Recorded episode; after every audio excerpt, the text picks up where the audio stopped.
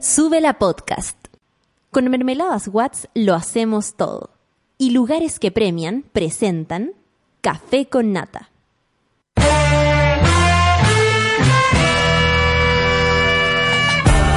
Cuando despiertas en otra sintonía, ves las cosas que otros no ven.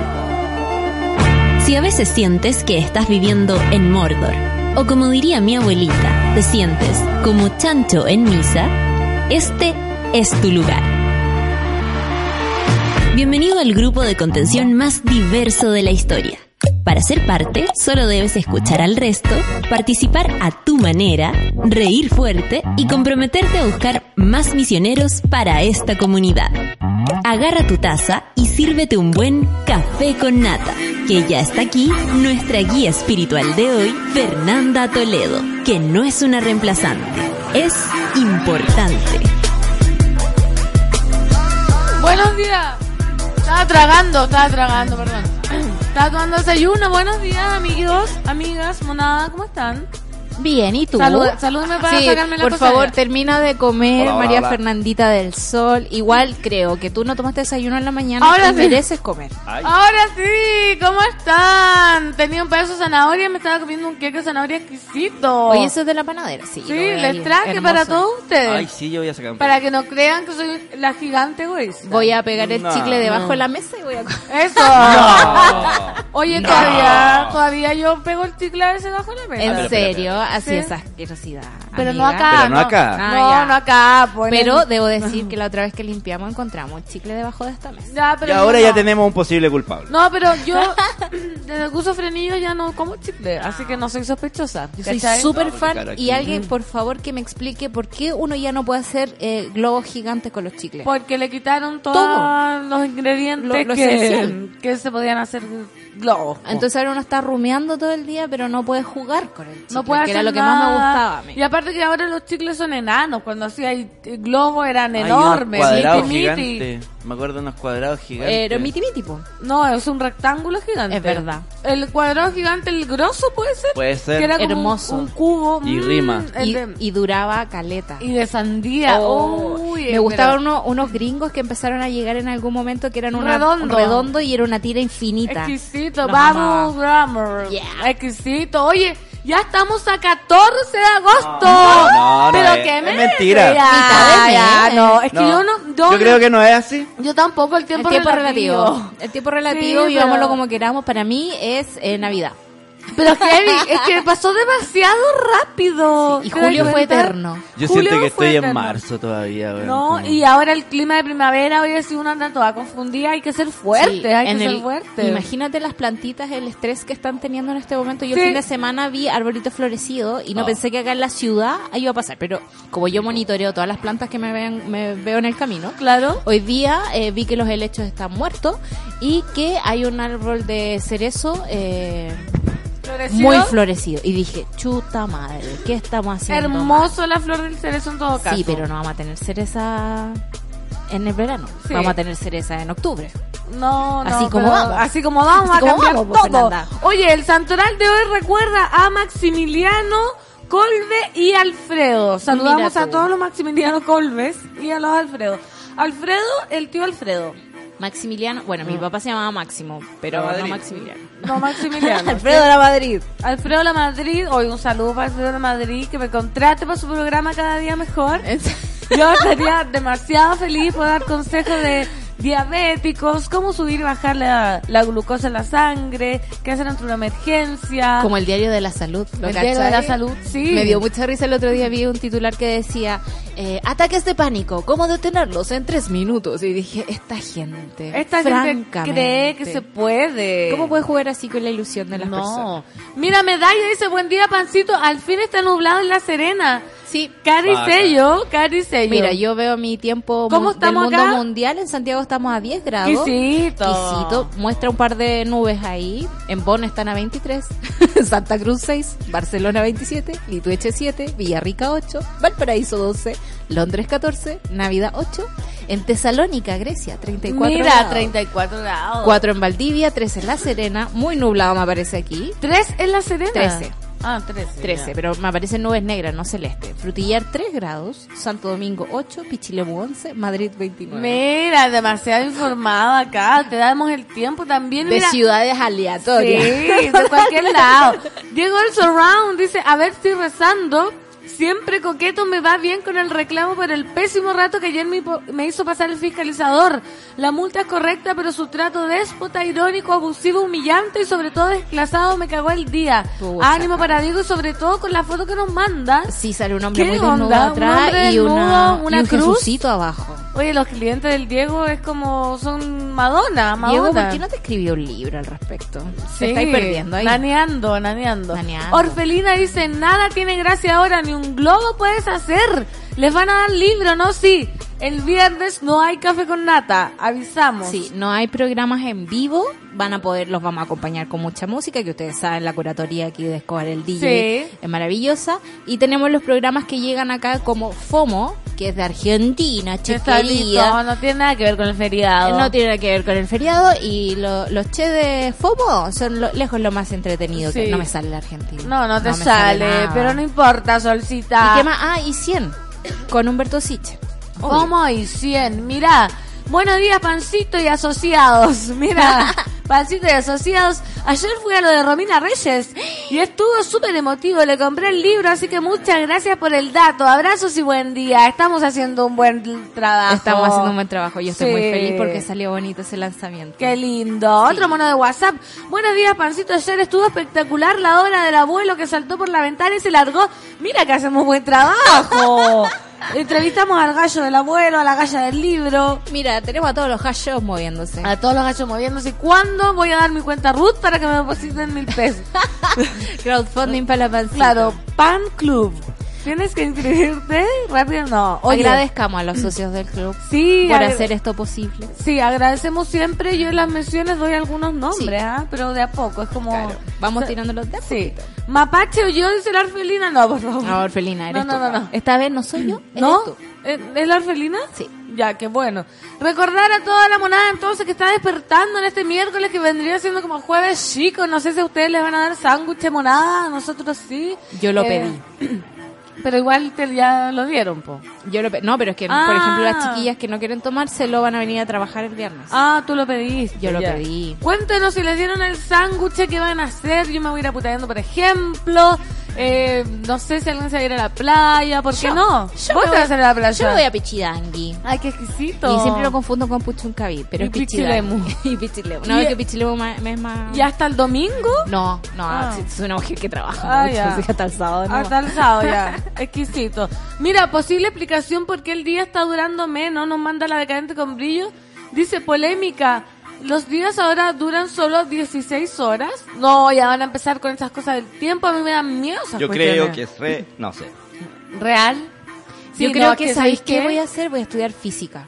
Y voy a entender Metafísica. cómo, cómo se están moviendo el tiempo. ¿Por qué eh, lo sentimos más acelerado? Es que no puede ser que estemos a 16 de agosto. Me estáis Sí. hueveando. ¿En serio me estáis hueveando? Como que ya no. Anteayer fue fin de mes. po. Anteayer estábamos con los memes de julio. Sí. Claro. Imagínate, no puede ser, no puede ser, no puede ser. La negrita dice, buenos días monada, resfriada en cama y todo, me desperté temprano para escucharlo. Muy bien, negrita, me alegro.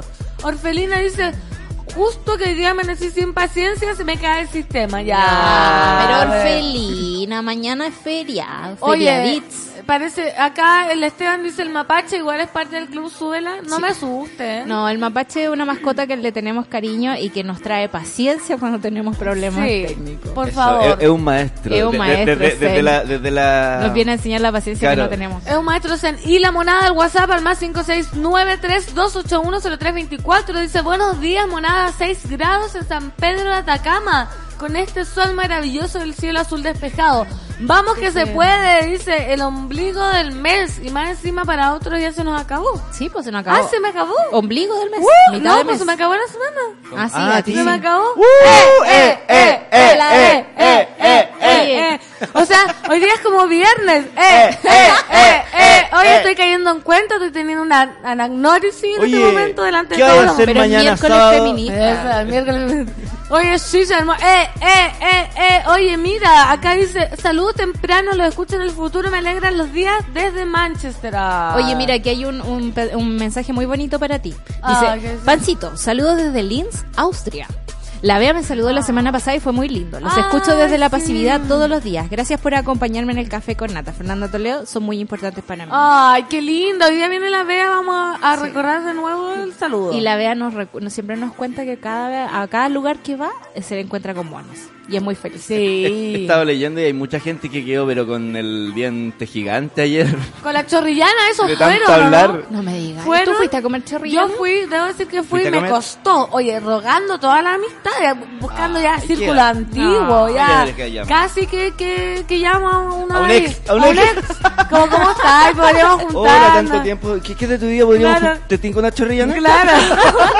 ¿Qué hay hecho? Oye, ¿caché ¿Te que- gusta la chorrillana? Sí, casi estuve a punto, pero ya saltó un amigo y fui a la chorrillana y fue decepcionante. ¿A cuál No. fuiste? Espérate, ¿a cuál fuiste? Fui a la del camino, barbecue, Ya. que está Ah, no te- acá, no la y La no de te- pork whatever. era Ah. pulled pork, pero era más encima fui con un amigo vegetariano. Entonces tuve que pedir el pulled pork aparte. Pésimo. Entonces me llegaron unas papas y un chancho. Entonces no. No. era la idea, ¿cachai? Y aparte no venía ni con huevo frito, ni con cebolla frita, ni con nada. Era, Era como papa una versión pituca. Atro. Sí, sí, atroz. No, no, ¿Cómo- cómo comidas es? como la chorrillana que son cerdas hay que comerlo en lugares donde tengan esa lógica. Y no, ojalá no en el día de, porque es el día en que más se hacen con menos y lo ponen menos cariño quizás. Yo quiero saber del amor de Chorrillana, el que ayer convocamos. Ay, la vallito, Ah, la vallito. ¿Qué habrá pasado? Oye, y acá tengo, mira, yo al tiro voy a tirar la liebre. Dice Solcita, soy geofísico, especialista en meteorología y contaminación atmosférica. Si tienes cualquier duda, mándala nomás. Ah, ¿qué duda? Me puse roja. Ya, pero le puedo preguntar cosas. Le vamos a preguntar cosas de la Muy atmósfera. del clima, muy del clima y la atmósfera. Dice acá en la OFI, fuimos todos a comer chorrillana CTM. Ah, buenísimo. No pude comer más en todo el día. Qué sí, po, la- nos mandaron fotos de la chorrillana. Como al almuerzo. Ah, buenísimo. No, yo estaba mal porque yo ayer no almorcé, Ah. no, no comí, onda, pasé de largo, me comí un alfajor. No. Ay, que todo soy muy pavo, yo fui a almorzar, podría haber comido chorrillana Sí, y me po. comí, igual ¿Qué comí comiste? papas fritas, pero me comí uno de esos sándwiches acá en Tío Manolo. Ya. Eso Me como de, lomo con queso No y papas fritas al lado. Bien, bien, hay buenas promos. No, exquisito Estamos el lado. Manolo. Es que Sí, una- yo lo descubrí cuando el Nico le trajo un sándwich a Américo. Ah, era de ahí. Era de ahí y yo quedé con la Y vena. se lo comió Américo. Y se lo comió, sí. Sí, está, pues. sí. Y, me y, y ahí tú como que entras y primero es como un lugar donde cocinan ahí, te puedes sentar como el- en la barra de la cuestión. Pero para atrás tiene un salón y un patio, entonces como que hay distintos ambientes Me para gustan estar. las barras. Sí. Soy fan. Tío Manolo, tienen que ir a todos lados. Mira, la orfelina comió chorrillana, pero llegó mucha gente, así que no comí mucho. Pucha, le Ah. comieron la cuestión.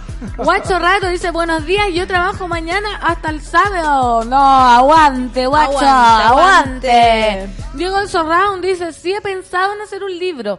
Pero por lo pronto mi subelismo me tiene rayando la papa con distintos proyectos de podcast. Sí, Así, po. Ah, porque Está ayer bien. salió el podcast de El Diego en la vida de los otros, Ajá. que nos mandó una corresponsalía desde Berlín. Y eh, la Nicole quiere que todos sepan que está recibiendo Podcast. aportes, digamos, de, de los Va. amos. Claro, Vamos. quizás la, la gente que está en distintos lugares puede, puede recibir eh, eh, distintas realidades y entonces hacer eco desde allá hacia Claro. acá, ¿cachai? Sí. Nos enteramos todo y vamos y analizando el hacemos una mundo. comunidad Los otros de otros lugares. Sí, po. La vida de los otros y de los otros y de los otros. De los otros. Que no, que no es como cuando dicen mal los otros por nosotros. Sí, po. La vida de Los los otros. La vida de los hay- otros. se habla mal en algún lugar. A mí me encanta. Los otros vamos a ir. Sí, no, po. Sí. ¿sabéis que se La habla? mostadela, No. las O, pantuflas. o me aiga. Me aiga. Me aiga pasado en putando se Y el dice este. mucho. Está el este. Eso está yo bien. Era, yo era el este. El gánate aquí. Sí, Ah, me encanta. Sí. Me encanta, pero saben que yo estoy muy en contra No del no fundamentalismo de esa gente que dice como me caíste bien hasta que dijiste Ay. eso. Oye, Gatro, porque el lenguaje es una Ay, cosa viva. Sí. Nutrámonos también y No. creamos en el alma a las personas. Y también depende, depende, ya todo depende. Mira, nos llegó acá acá. Hola, buen día, morada. Saludos para ustedes y obvio uno para la Mayito. ¿Fueron a comer o no? Fueron a comer chorrillanas. Queremos saberlo. Queremos saber. La Lora, buen día, pancito. Todos los monos del café con nata. Amanecí con la guatita tomada, con la media chorrillana que me mandé. Hoy desayuno livianito. ¿Sabes que igual amanecí Puro tecito nomás hoy día. Yo, yo me tomé esa chorrillana igual y una cervecita. Igual amanecí me iba a tomar. Pati Peláez, recién caí que me quedan dos semanas para cumplir 42 años, che, mi madre. Un Aguante. número muy redondito. Abraza el Sí, 42. abraza tu 42. Pancito, no se puede ir a comer chorrillana con un vegetariano. Sí, ¿sabéis qué? Eh, tienen toda la razón. Pero existe la, la versión chorrillana vegetariana. Sí, po. Existe. Pero es que era el único que me acompañó. Que y ojalá y no si esté no es vegano, puede comer huevo. Sí, pero no había ahí, pues más encima era papas con carne. No, fome. Entonces, atroz, atroz. Estefi Gómez, buen miércoles, monada, que sea un excelente día para todos, también para ti, querida. Está tan cerrada. Saludos a la monada, buen viernes. Dice, espero que tengan buen fin de semana, largo a los que se tomaron el viernes. Para mí, eh, eh, eh, eh. Pero por ejemplo aquí la Congatas nos dice, no tengo sándwich y más encima sin café con nata me voy a morir de aburrimiento. No, Yo pero la ponga invito un- a explorar la cantidad de podcasts que tenemos en Sube la Podcast, que no solo son los que suenan al aire, hay otras Hay cosas otras ahí también, así que... que hagan Sí, exploren el mundo. Eso, exploren, vivan. Y Lucho, nos vamos a canción. Ya son Sí. las 9 con 22. Pero no tengo mi celular cerca, así que la Ah, puedes presentar tú mismo. Ya la voy a presentar, esta es, una- es un hitazo. Eh, No quiero que tengan pena, pero la pena es bonita también. Sí. Entonces se llama La canción de J Balvin y Bad Bunny. Así se llama. La canción. Yeah, yeah, yeah. Pensaba que te había olvidado.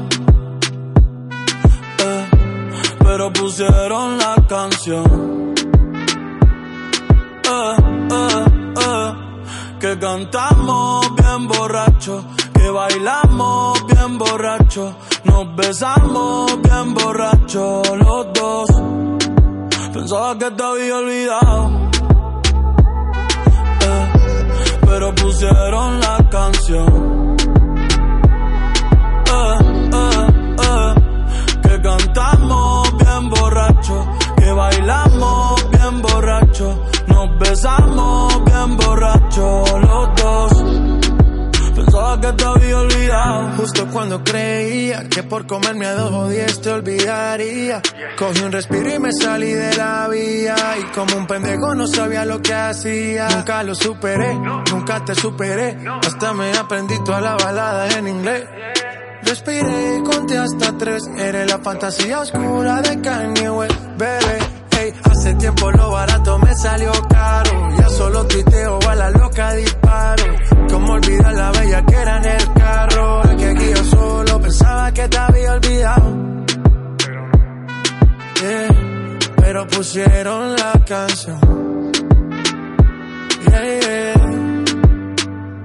Que cantamos bien borrachos, que bailamos bien borrachos, nos besamos bien borrachos los dos. Pensaba que te había olvidado, eh, pero pusieron la canción. Que cantamos bien borracho, que bailamos bien borracho, nos besamos bien borracho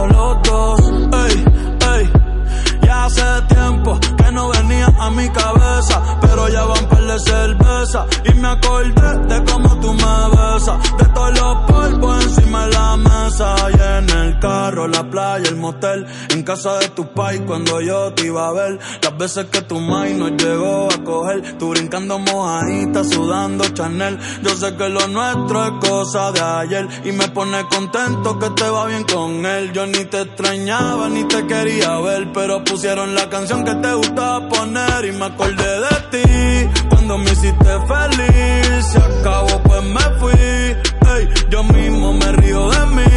Porque pensaba que te había olvidado. Eh, pero pusieron la canción. Yeah. Que cantamos bien borrachos. Que bailamos bien borrachos. Nos besamos bien borrachos los dos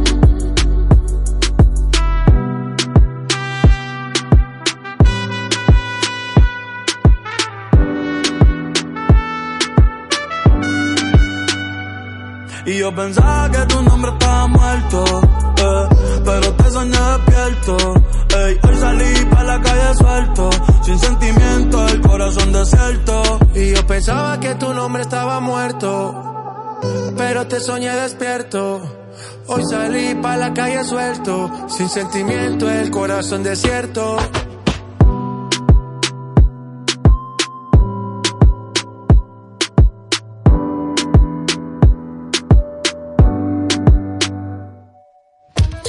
Me mataste. Me mataste con la letra de esto. Quedamos demasiado emo para terminar la semana y ir a tomar. ¡Eh, eh, eh, eh, eh! Ay, ay, eh, eh. Pusieron Oye, un lugar peruano cerca de mi ¡Eh, casa. eh, eh! Donde hay luces y pisco sour. Y yo No. así como, quiero puro. Perfecto. Quiero puro ir, vamos todos. Oye, sí vamos todos. Ya, pero me voy a poner a las cosas privadas. Oye, Loras no. Oye, la canción me dejó mal. Me trajo recuerdos bien borrachos, dice. Pero es que. Es Ahí aquí estamos. no. Ah, Ahí que. estamos. y ahí queda. Aquí dice que el gobierno haciendo eh, la campaña del terror, aguante, porque ah, inicia ofensiva para alinear a gremios con su propuesta de reducción de jornada. Ya lo hablamos el miércoles pasado. Oye, el otro día leí en Twitter eh, una persona que decía que esto era como el comercial de manjar colón. Mi mamá me da Ah, manjar colón, me claro. da panqueque con manjar colón. A mí me da torta como que Claro, entonces como que no soportó que hicieran un proyecto de reducción de jornada laboral y es como yo voy a hacer una mejor. Claro, de 40 horas, yo de 41, pero... Muy promediada. Sí. Pero estaba buena la explicación que da el- el- algunos por, por las redes que decía que como es número primo el 41 les parecía mejor. Claro, sí. Muy gracioso. Muy gracioso. Los primos. Realmente, ¿Lo entendieron? Güey. Número primo, gobierno primo. Derecha, primo. Sí, primo, primo. Opus. Ah, apellido, apellido.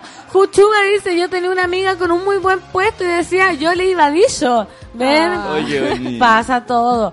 Eh, y yo que tuve a mi profesor de podcast, Lucho, dice la orfelina. Güey. ¿Por qué? ¿De por qué hablamos de eso? Porque debe ser porque como dijo que dijimos que el Diego Delso había Ah. mandado un podcast y así, pues, ¿cachai? Como dijo está, que está la propuesta. Como Oye, como le iba dicho, que, Que tenemos que ir a los que- que titulares. tenemos que ir a los titulares porque titular de último minuto. ¿Dónde está nuestra cortina, Santiago Pavlovich? No, pero el de último minuto es como... que es como un pito. Mi sueño es tener un amigo que me haga una cortina para mis noticias. Para tus noticias, ah, ya viste el lucho. Ah, sí, tu sueño. Y es una noticia muy tremenda de último minuto, actualizada 20 para las 9 de la mañana. Derrumbe de vivienda en Cerro de Valparaíso, rescatan dos cuerpos y habría otras cuatro víctimas fatales. Ahora último yo supe que ya eran seis. Un derrumbe afectó una vivienda en Valparaíso eso de las 20 horas de este martes, específicamente la intersección Aldunate con Huito, sector cercano a la municipalidad de la ciudad, en un hecho que dejaría al menos seis víctimas fatales de acuerdo a los bomberos. Cinco unidades de rescate, voluntarios del equipo USAR especializado para este tipo de emergencias, personal del SAMU, carabineros junto a perros de búsqueda y la PDI llegaron hasta el lugar debido a la contingencia. Se realizó posteriormente un operativo de silencio para lograr con personas atrapadas. Qué terrible. Claro. Según informó bomberos, hasta la primera hora de este miércoles, el saldo de esta tragedia es de al menos seis fallecidos. Dos de los cuerpos ya fueron recuperados, mientras que se trabaja para dar con otras cuatro víctimas fatales. Además, se reportó que dos menores de edad fueron rescatados con lesiones. Acá muestran fotos, el derrumbe es total. Tremendo. Pero sabéis que no es algo nuevo en Valparaíso. Eso. Eh, es terrible que no- ninguna administración, con lo que nos gusta el alcalde Char, por ejemplo, eh, logre regular bien el plano municipal de, de De Valparaíso. Valparaíso. Sobre todo porque eh, se están perdiendo una gran oportunidad. Había un arquitecto muy famoso que decía que ojalá todo arquitecto en Chile se graduara en Valparaíso. Porque es un lugar de condiciones bastante extrañas, bastante extremas, y que si eso no se ve con cuidado, terminamos con derrumbes o con incendios que arrasan Sí, con un todo. cerro completo. Entonces, es muy terrible que tengamos expuestos a los ciudadanos a este tipo de cosas. Igual Valparaíso se ha ido formando, o sea, fue- tiene una formación por los cerros que, que parte informalmente. Sí, pues. Ahí hay muchas construcciones que, Que que no, ahí que no tienen normas de seguridad respecto del lugar en el que están, entonces es el peligro constante. Efectivamente, si bien eso es espontáneo, ¿cachai? La gente, no sé si en este caso en particular, pero la gente llega y construye en algunos Claro. lugares de cerro y va creciendo el, el- el Valparaíso así. Claro, efectivamente sobre eso debiera hacerse una acción porque, porque pasa esto después. O sea, y es como Valparaíso es patrimonio de la humanidad. Sí. Entonces deberíamos tener un especial cuidado. Es el lugar de eh, la segunda capital política del país, porque está el Está el Congreso.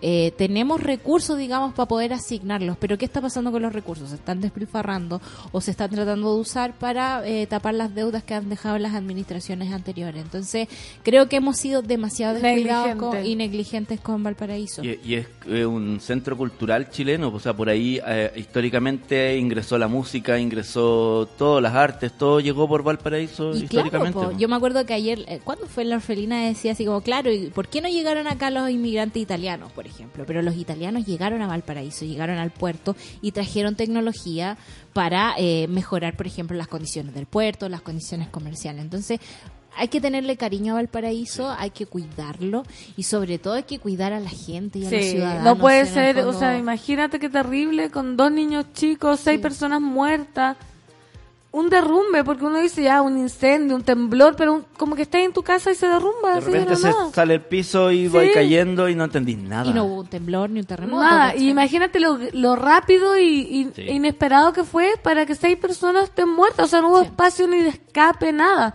Respecto a los trabajos en el sitio, el primer comandante del Cuerpo de Bomberos de Valparaíso, Rodrigo Romo, añadió que hay gran cantidad de escombros de gran peso que están en riesgo de caer sobre los rescatistas y dificultan las labores. Además, el voluntario detalló que las dos personas rescatadas con vida son niños que se encontraban atrapados. Qué angustia. Desde el hospital Carlos Van Buren, inf- Van Buren informaron que se trata de una menor de 7 años que se encuentra con una fractura en la tibia y la clavícula y otro menor de 3 años que está con heridas leves, ambos fuera de riesgo vital. Hasta el lugar también fue trasladada una mujer adulta debido a una crisis de pánico. Terrible, terrible. O sea, ni siquiera quiero pensar en esos niños porque obviamente la familia que... Imagínate, Falleció de ahí. repente muere toda tu familia de un suacate. eh, es fuerte para esos niños.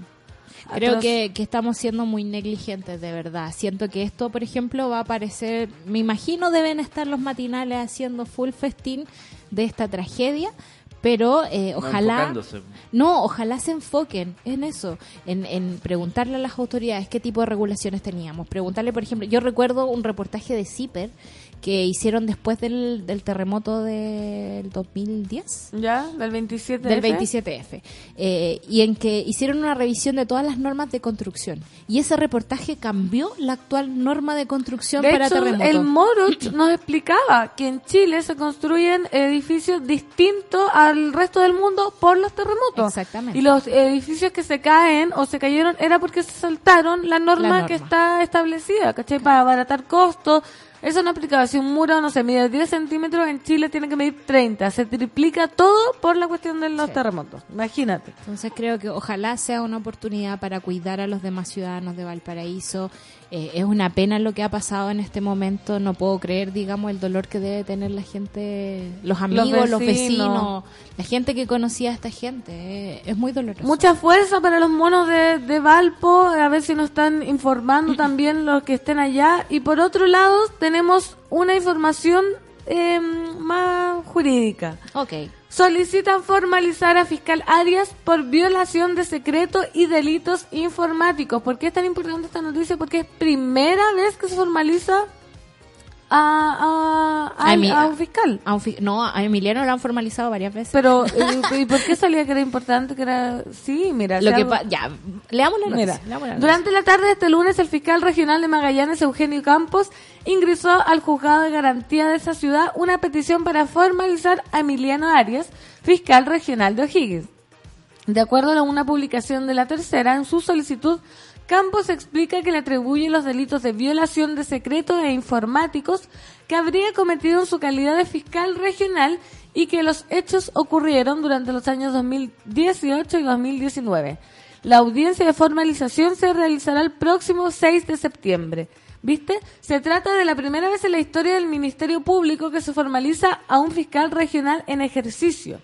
Arias actualmente se encuentra suspendido de sus funciones desde mayo pasado. Sí, yo lo estaba confundiendo, perdón por eso, con la con las sanciones que le han aplicado a Claro. Emiliano Arias por haber hecho este tipo de cosas un montón de veces antes, como de filtrar información, de Ocultar hablar con información. de hablar con la prensa así como aquí no ha pasado nada y saltándose igual las normas de convivencia que hay entre los otros fiscales. Claro, eran Ahora, las sanciones, ¿te acordás que hablamos de las sanciones? Como muy leve, como una anotación negativa. Claro. Ahora, Claro. ¿qué- ¿a qué llevaba ese silencio en la fiscalía, por ejemplo? A que tuviéramos a todos los jueces de Rancagua remando para otra parte. Sí. Entonces, Por eso es histórico.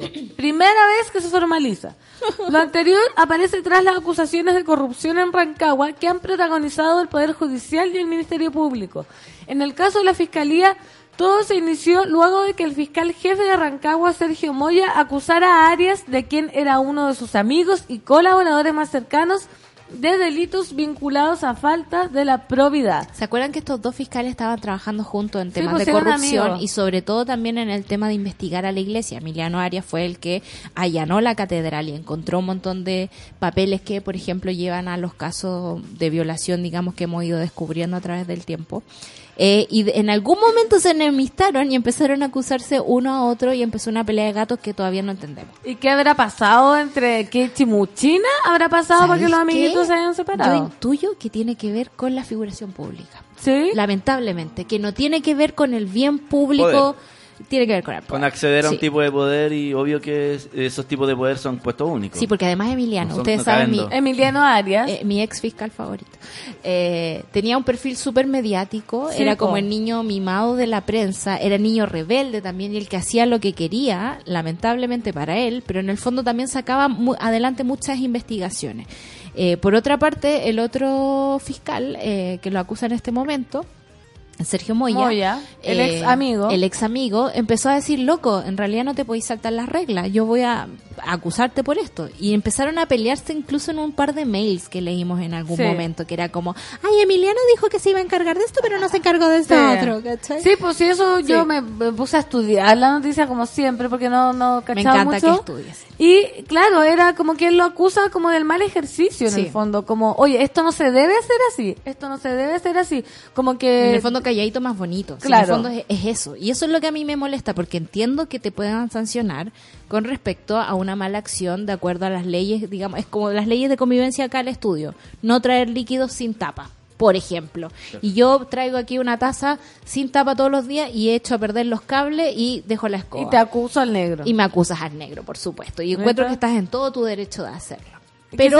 No pudieron hablar antes entre ellos. Exactamente. Porque mira, entre las acusaciones de Moya aparecían delitos relacionados con la trama de corrupción al interior de la Corte de Apelaciones de esa misma ciudad, como el revelado de secreto de investigaciones y tráfico de influencias debido a una supuesta estrecha relación con el abogado Luis Hermosilla. Quizás se picó que era más amigo de Luis Hermosilla. Sí, y, la y ¿sabéis por qué están picados con Arias? Porque Arias, eh, ¿cómo decirlo? No es apolítico, pero tiende a negociar con distintas áreas de la política en Chile. Entonces, no tiene miramientos para sentarse con Chadwick o con eh, el Letelier. Ya, Y no queda a- mal con nadie. No queda mal con nadie, pero a veces negocia cosas que en realidad no debería negociar. Ya, Ese es el punto. Ya, Porque- obviamente lo iban entonces a funar. po. Sí, yo me imagino a Emiliano Arias así como esta cuestión se va a demorar 10 años, hay que voy a ir a hablar con el ministro. Entonces, claro, mueve las causas, aparecen cosas, es un fiscal mediático, es un fiscal rebelde, pero creo que todas esas saltas de protocolo le están pasando la cuenta en este momento. Sí, pero eh, justamente eso se descartó porque dice el fiscal Campos determinó descartar la acusación de tráfico de influencias y al menos en una primera etapa optó por atribuir autoría en el delito de violación de secreto de investigación penal por tráfico de drogas y delitos informáticos. Y ahí yo siempre voy a tener una cuota de duda porque todo lo que tenga que ver con violaciones de silencio eh, tienden en Chile a ocultar cosas muy peludas. Por ejemplo, eh, los curas en- tienen un voto de silencio y nadie habla de todas las violaciones y del sistema que están apoyando en este país. Eh, no hemos hablado de los, de los milicos, que en el Sí. fondo estuvieron todo el rato... eh, investigando a sus propios jefes, eh, comandantes en jefe y a los periodistas que los investigaban. Eh, todo esto muy apañado por la fiscalía, muy apañado por todos los permisos del universo. ¿Hasta qué punto uno guarda ese silencio? Pero claro, en el fondo vigilar a la prensa es súper peligroso para la democracia. Y en este caso, cuando Emiliano Aria, eh, yo me imagino, no sé, no lo voy a poner a la altura de Snowden o de, o de no sé, de Julian Assange, pero ciertas filtraciones para que el público sepa qué diablos está pasando, ayuda a mover sí, ciertas investigaciones. Sí, esa filtración por la que la acusan también sé que fue. Hubo una denuncia en Puerto Montt, creo, que le llegó a, Carabineros. Y Carabineros lo llevó a la fiscalía. Y ahí dijeron, pero ¿cómo Carabineros tiene toda esta información? ¿Caché? Como que de un privado se la pasaron a Carabineros. Entonces, eso dijeron que se la había revelado. Como que eh, Emiliano soltó. Sí, Emiliano suelta nomás. ¿Cachai? Soltó una información de un privado, se la soltó como para carabineros y dijeron, pero ¿cómo? Pero ahí también tenemos, cuente tú, el contraste de que a veces, eh, no sé, por los carabineros tienen la información de un hombre golpeador que está a punto de matar a su señora y los tipos no hacen nada. Entonces yo creo que hay ciertas cosas en este caso que tienen que ver con una respuesta a eso, a como ver la información, ver que todo está ahí y ver que el sistema no se mueve. No hace nada, entonces lo hizo por cuenta propia y ahí está, bien formalizado. Y ahí está bien formalizado. Nada que hacerle, pero bueno, quizás él midió este costo y quizás Sí, pues quizás que va a pasar también, pues. Mira, oye, esta, oh, la próxima teleserie, ¿se acuerdan que estábamos con la teleserie de Oviedo? Ahora estamos con la teleserie A mí me encanta esta teleserie, soy fan de esta teleserie. Nata Paz dice, tremenda tristeza por nuestro Valparaíso querido. Esa escalera sirve para subir al cerro y hacer de recorrido al Museo al Cielo Abierto. Son como 100 peldaños, que es una, la escalera que se derrumbó. Qué pena por la familia y por la precariedad y la avaricia son culpables de todo esto. Es verdad. Barracuda Púrpura. Buen día, monada querida. Desde Concepción les envío un abrazo lleno de buenas vibras. Ay, qué linda. Buen día para ti también. La decadente con brillo. Aguante la prensa del Congreso que le protesta al ministro de Defensa. Y avala las escuchas a los civiles que denuncian corrupción por violar y poner en riesgo la libertad de prensa. Grave. Sí, sigan ustedes a los twitters de la prensa del Congreso y a los periodistas que trabajan ahí porque son la gente que hace las preguntas. Sigan, sigan. Ale Joaquina, el fiscal Arias fue el que logró destapar la olla en, SQM y Penta, además de la Iglesia Católica. Su error, si así se le puede llamar, revelación de secretos y existen asesinos en las calles. Moya tiene respaldo fuerte por lo visto. ¿Viste? Pues la teleserie. Eh, Moya le está haciendo la pega al gobierno y a la gente que quiere mantener el status quo. Y, y ¿cómo se llama? Y Arias siempre ha sido el fiscal eh, incómodo. El, fiscal que, deja, que deja la bomba encima de la mesa. En evidencia. Claro. se abrió el capítulo, la teleserie. Me encanta. Bloqueado, Valparaíso y muchas casas antiguas en muy mal estado, producto del tiempo y terremotos y temporales, mal mantenidas y aún así las habitan. Nadie regula eso. Leo Copio dice, anoche no pude evitar acordarme de las, altas, de las santas violetas en la flauta mágica y la cortina musical, musical que ponían. Ah, lo que pasa es que nosotros teníamos acá en mi cortina, que ya, no suena. Ah, claro. Ima Sumac, una, una cantante de ópera peruana. Eh, con doble nacionalidad, era gringa también, pero tenía un registro como de cuatro octavas. qué rápido, DJ rápido. DJ dedito. ¿Cómo se despide González? González. ¿Qué onda? Entonces, esto, mira. Llegar a este registro es muy loco. y en la flauta mágica hay un área de la Reina de la Noche que es bien parecida a esto. Ah, es hermosa. Eso. Y es como es como toro, no, no me da. Ya. Exactamente. La decadente con brillo.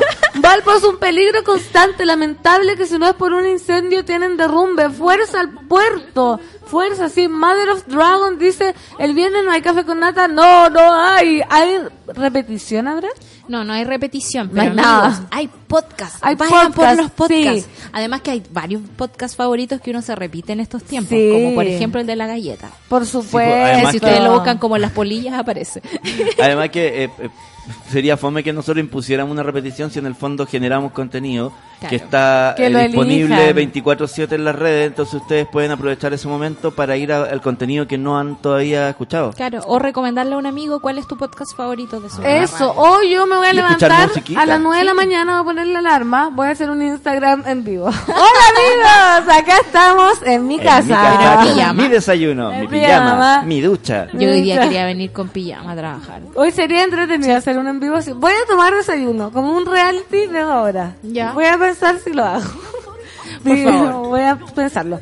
El Diego Sorround dice, ya terminando este depto eh, del, del departamento, ahora apuro ir por ese reclamo, manden su kituki y las todas buenas vibras porque debo hacerla en alemán. No. Ah, ¿verdad? ¿Qué Oye, Ya, pero Diego, ¿sabéis qué? En, en Alemania las cosas funcionan. Puede que se demoren, pero quizás vayan a aceptar muy bien tu reclamo. Onda, anda a reclamar por una cosa así aquí en Chile. ¿viste? Igual hay que hacerlo, pero Sí, se demora po. mucho más. Pero a- yo le había dicho, señor. Así es que había acá. René Chávez, buenos días, monada, sumándome tarde. Ayer era Fidel Castro, mañana mi viejo y hoy yo estoy de cumpleaños. Oh. ¡Saludos! ¡Feliz cumpleaños, René! ¡Feliz cumpleaños, René! ¡Feliz cumpleaños, René! ¡Feliz cumpleaños, René! ¿Seguirá con licencia, René? Sí, el viernes, dice, o el lunes, a ver, el lunes, no, el viernes vuelvo con el tiempo. Ah, el viernes vuelvo a trabajar. ahí vamos a tener- Ah, pero el viernes no. Pero hemos cumplido, René. Te hemos, Hemos- logrado reemplazar Sí. un poquito. Oye, eh, vamos a irnos a canción porque ya queda un cuarto de hora para la separación de bloque. Imagínate, cuarto de hora, me encanta. Esto es Jamiroquai, Love Full Sophie. Philosophy. Baby,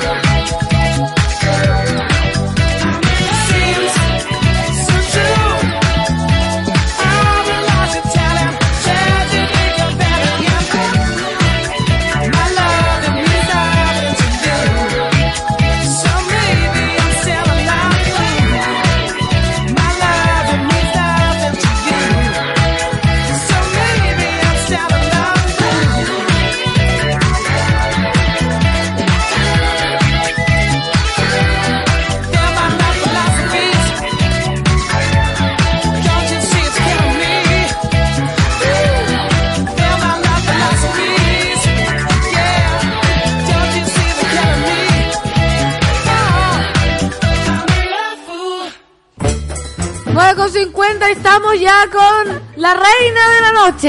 Démosle. Démosle, porque la gente lo pide. Funciona, ahí está, ahí está. Reina de la noche. Yo te voy a decir cuándo la subáis, porque tiene, tiene una intro. Yo tengo una amiga que canta así. ¿En serio? De hecho, trabaja en el municipal. Ay, ¿qué- ¿y por qué no me la Se presenta? llama Francisca Cristopoulos. Le mando un saludo. Te lo juro. Bueno, la reina de la noche es una señora muy enojada porque su hija está andando con un pelotudo. Y ese pelotudo eh, está entrando en la logia masónica. Ay, qué atroz. masones, es oye. un pelotudo. Y tiene un amigo que se cree pájaro, papageno, ¿cachai? Ah. Y es terrible. Entonces la reina está muy enojada y en este momento empieza a gritar. A Mira. ver. Te voy a mostrar en pausa la, la Fran canta esta canción. Hermoso. Igual. Mira. Lo hace, lo hace la Fran. Sí.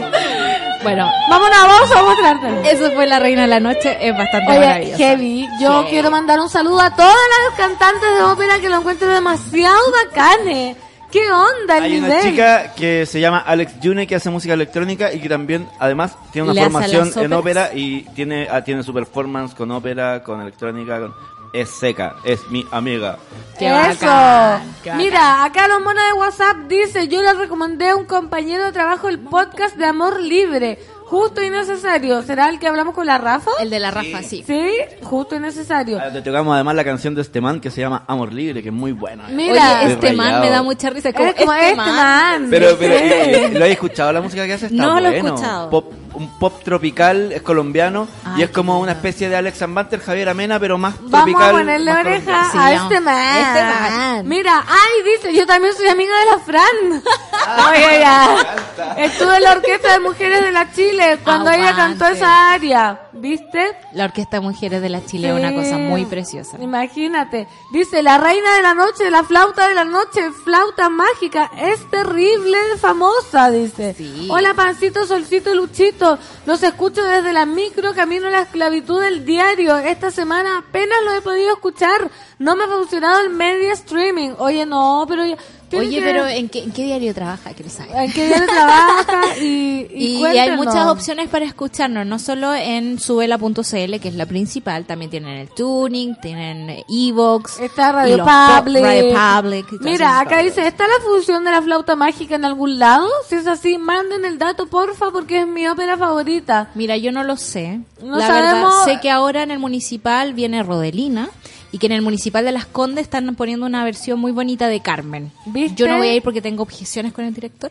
Pero Ah. eh, si no han escuchado Carmen, vaya. Ah, yo quiero ir porque no conozco, no me cuente las objeciones porque probablemente voy a estar de acuerdo contigo. Mejor Sí. ojos que no ven, corazón que no siente. Muy bien, muy bien. Hola, Pancito, Santa Violeta, hola, Escobar, el DJ, cariños para todos.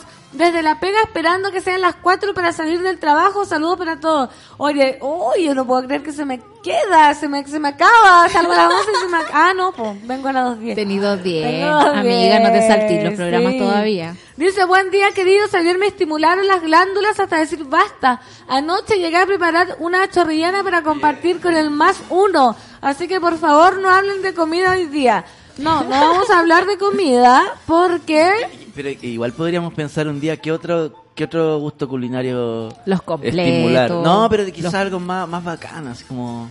La Los comida thai. La otra vez íbamos caminando con el Dani. Ceviche. Mira, y me hace una pregunta que yo dije, qué buena pregunta. Y me dice como, Feña, ¿qué comida crees tú que va a ser la próxima que se venga? Como sushi. Claro. Cuando fue la comida china que estuvo de Sí, moda. y sabéis que no se me ocurrió una respuesta. eh, Para mí siempre es la comida peruana. No, pero es que ya a mí me gusta, por ejemplo, en la actualidad, eh, las variedades de arepa.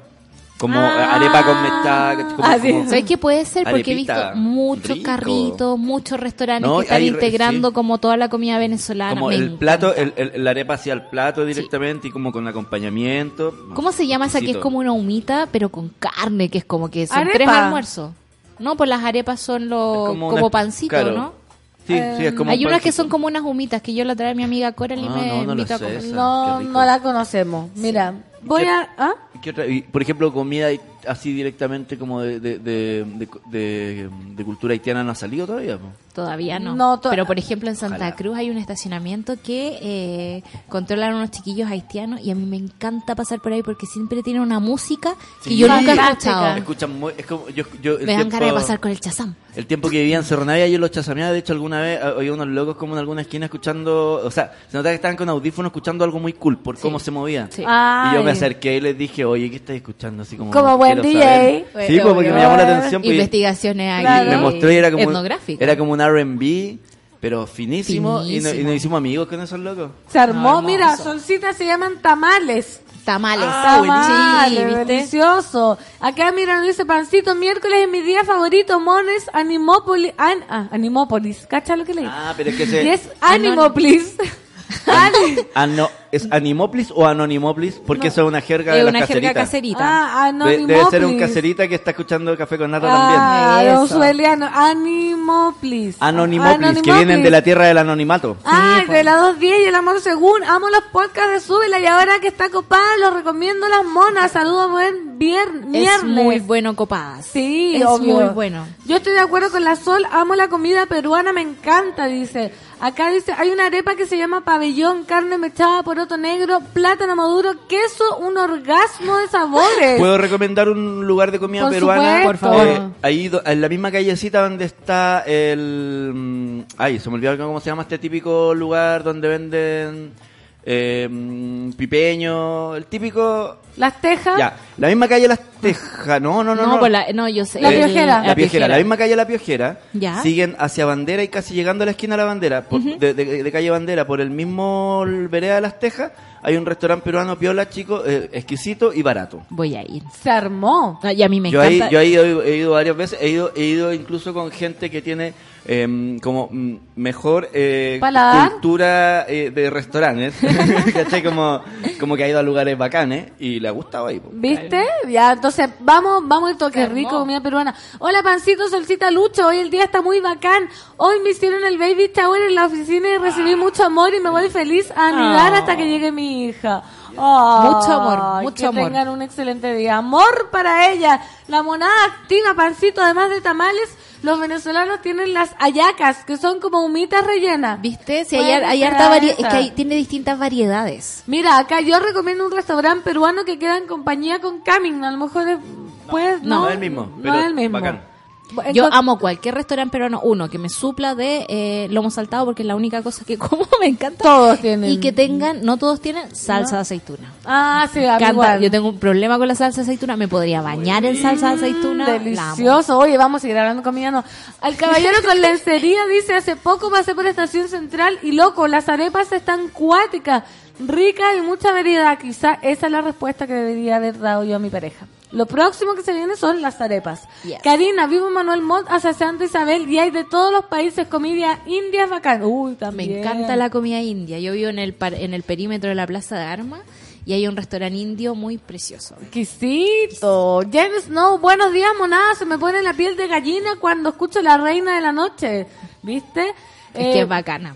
Miguel Ángel Morgado, hola amores todos. Estas que parecen humitas son hallacas venezolanas o tamales en Colombia. Mira la monada, pero ¿Viste? sabe Eso todo. es. Oye, qué Google, qué nada. Uno acá abre una pregunta y te la Y, responde. se- y te das cuenta la diferencia, ponte tú con un canal tradicional, una radio tradicional, que son los emisores de la verdad final. Aquí Claro. asumimos que no sabemos cómo se que llaman no las sabemos cosas y nos dicen. y que los monos tienen mucha más información que nosotros. Mira, Felipe Toro, saludos, pancito, solcita y gran DJ, excelente que pusieron lo de la reina de la noche hoy, gran área.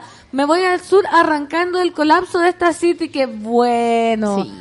Marce Hay que Arenas, descansar. hay que irse. Sí. El tamal, pero es la cachapa la que se hace con la masa de la huma, pero a la plancha. Oye, la gente que sabe, y mira. la gente cocina estas cosas. Qué lindo. La decadente con brillo encontré un local de comida india en el barrio universitario y procederé en consecuencia a probar este fin de semana. Qué rico. Oye, Lolo Góngora, mira, me. La Fran es demasiado seca ya, todos, Todos conocen a la Fran. Yo trabajaba en el municipal y ella es de las voces bacanes. Un saludo a la Fran, que seguramente alguien le va a decir que yo la nombré. ¿Y yo viví con ella. ¿En serio? Vivimos juntas. ¿Y ensayaba? Y ensayaba y yo le pedía que me cantara y te juro por Dios que me daban ganas de llorar cada vez que lo hacía. Es que imagínate en un departamento chico viviendo las dos y que te cante tal cual esa canción y bien y estupendo. Yo me emocionaba y quería llorar todo el rato. Me encantaba. El otro día, por ejemplo, estuvimos una pelea por eh, el Teatro Municipal de que tenemos acá y el Teatro Municipal de Las Condes. Eh, ¿Por qué es importante salvar un, un lugar como el municipal a pesar de lo mal que lo han tratado y lo pésimo que los cuicos, digamos, eh, lo usan pero no lo apoyan? Eh, porque el teatro municipal tú puedes poner a tu amiga Fran cantando y se va a escuchar hasta arriba su voz preciosa sin ningún tipo de micrófono al lado. Por Sí, po. ejemplo, el Teatro Municipal de Las Condes tiene una amplificación electrónica.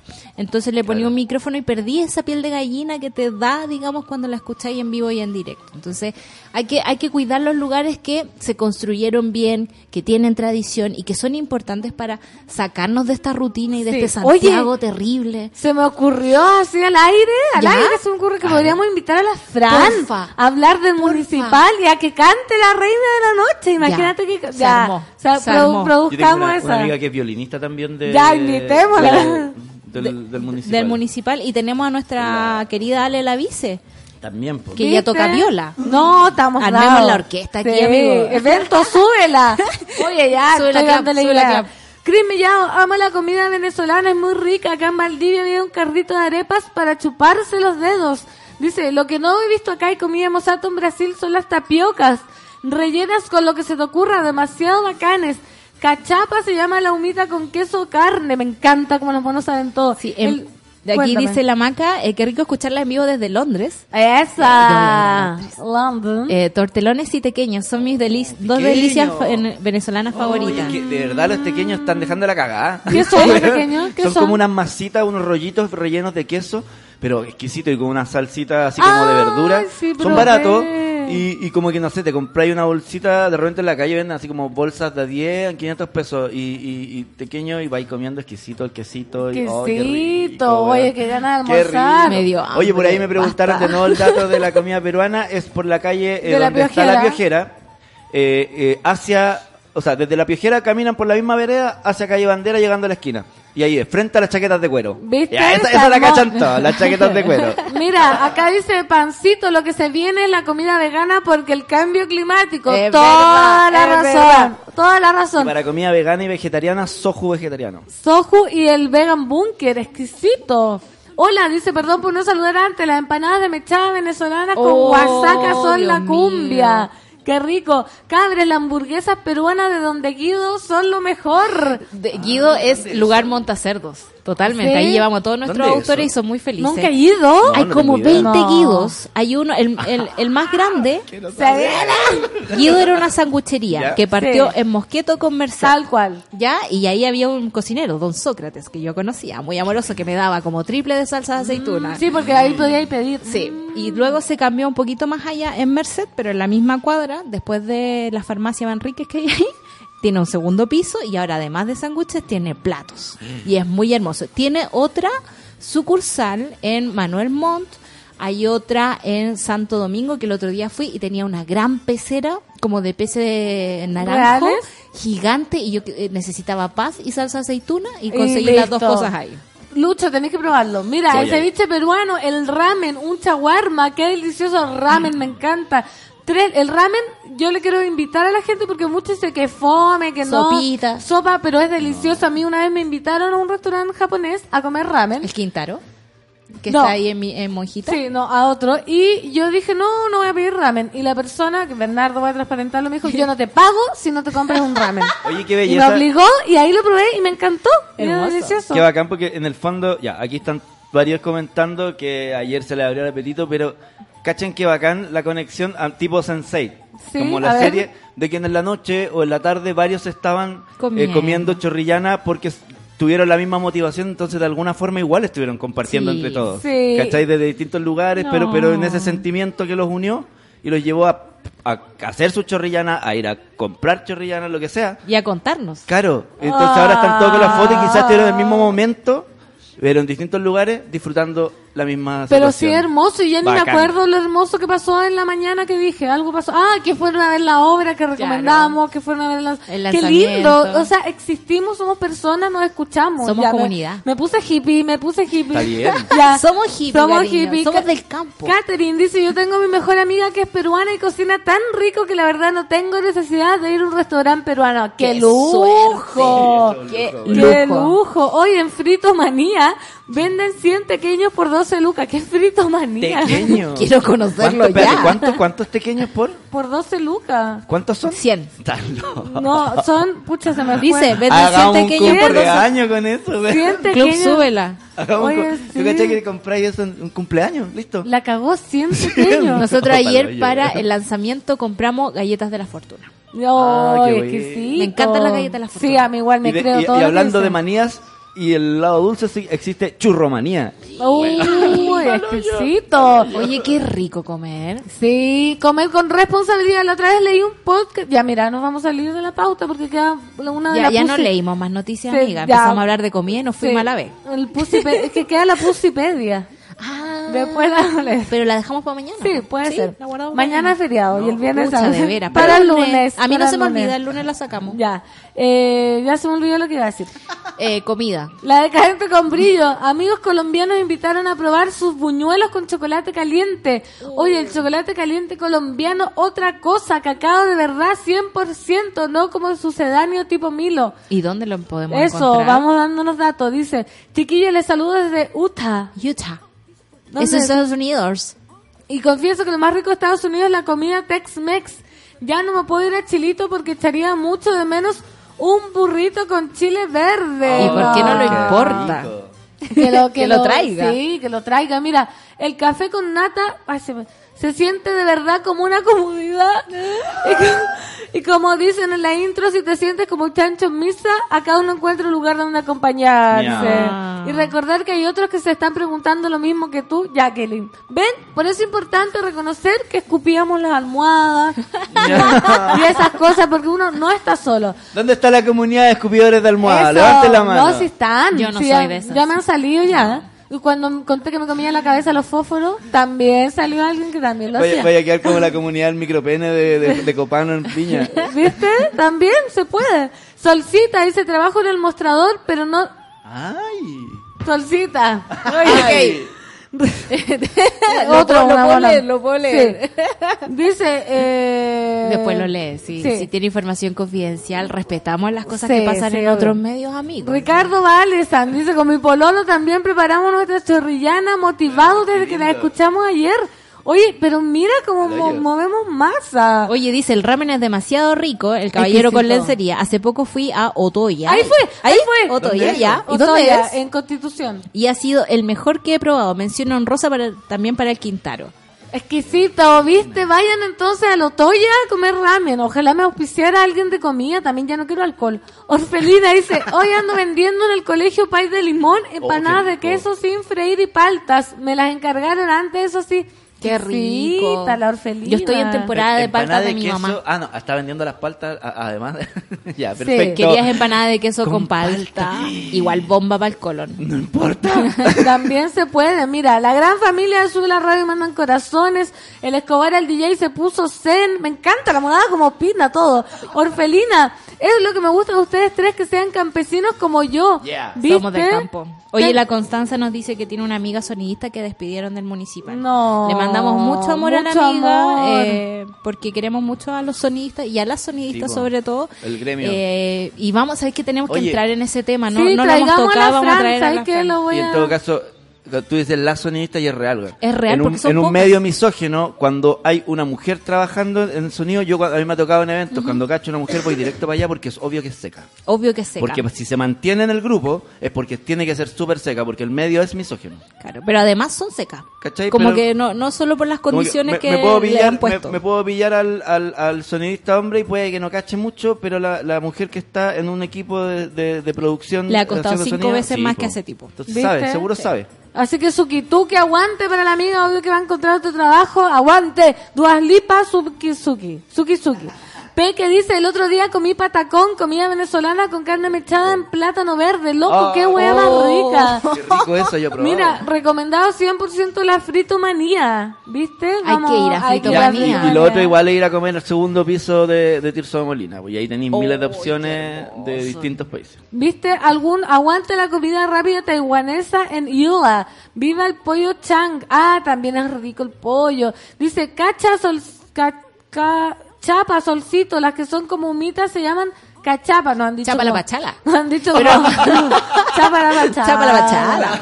Obvio. No han dicho como tres nombres de las chachapas. Una, una poesía en jerigón. Sí. Pero lo que pasa es que eh, yo me imagino que con los mismos elementos se deben hacer las mismas comidas en distintos países y con distintos nombres. Y a nosotros llegan con Chapa tres la nombres- pachala, Chapa la chapa pachala. la pachala. Mira, el Roca Yupé dice, también nos manda la foto de su chorrillana de ayer. No, Me abrieron el apetito escuchando el podcast y preparé este manjar de los dioses y se ve exquisita, dice.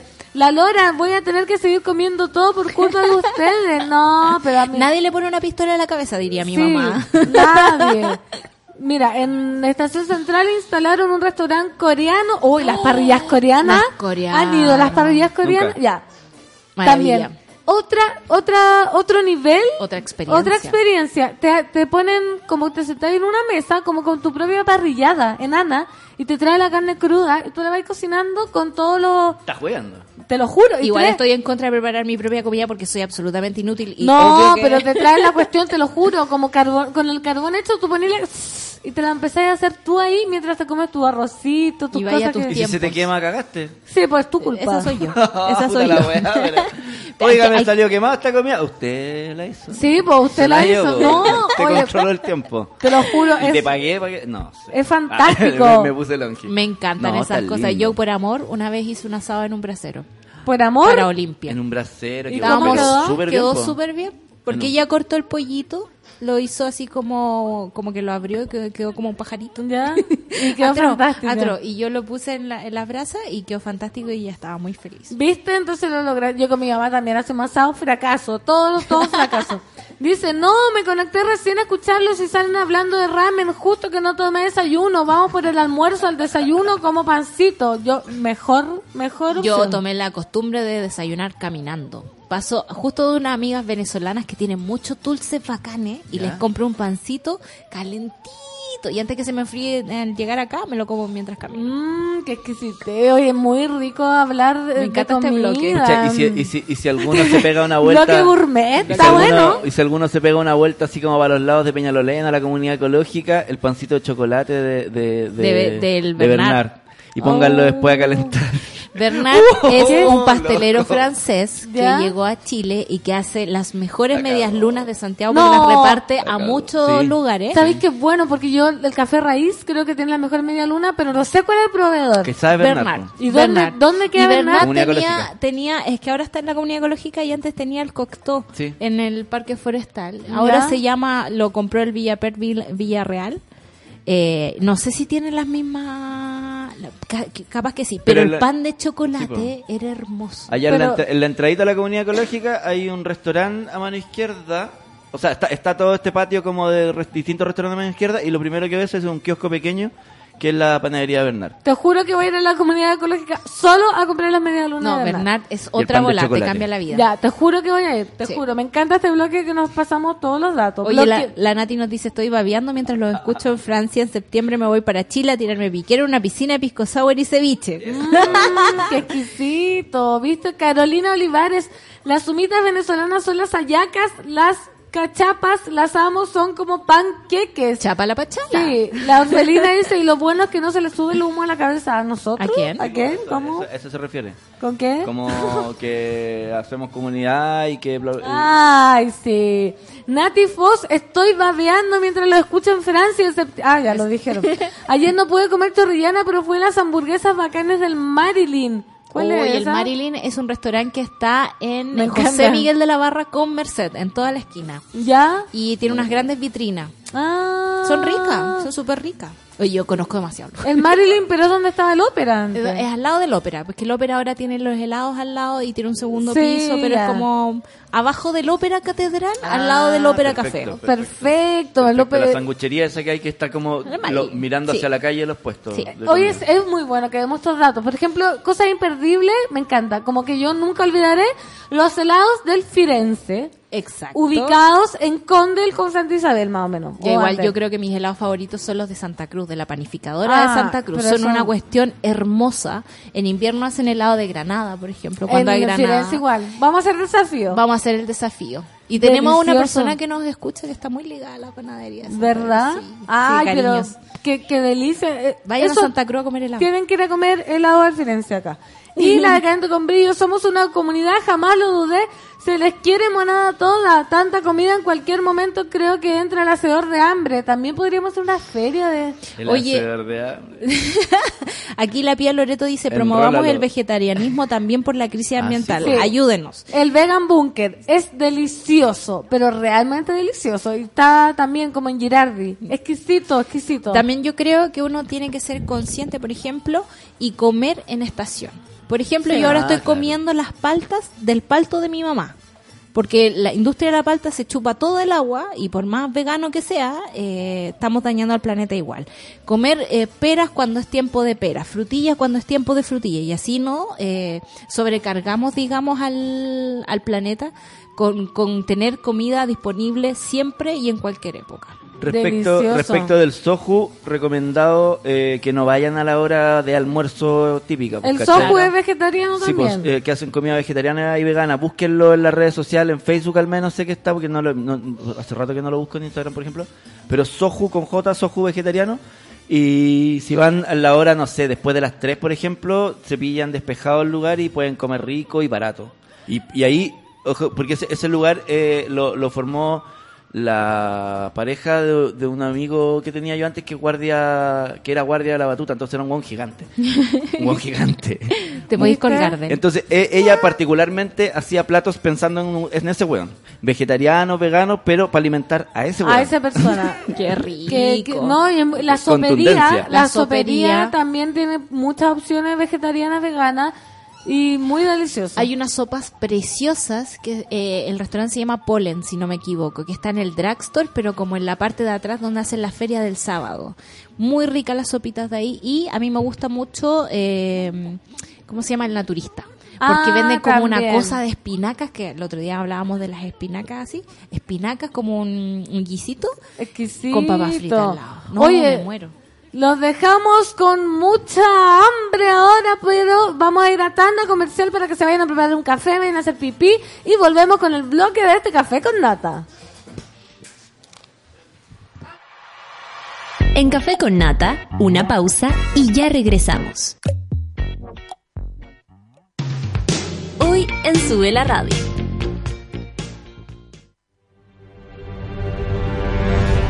De lunes a viernes, a las 11 de la mañana, Rayen Araya lidera Super Ciudadanos, un grupo de opinantes movidos por la desigualdad social. Super Ciudadanos, hoy a las 11 de la mañana y cuando tú quieras en formato podcast, solo en subela.cl. Tómate un break al mediodía y engaña la tripa junto a Isidora Ursúa y Eleonora Aldea.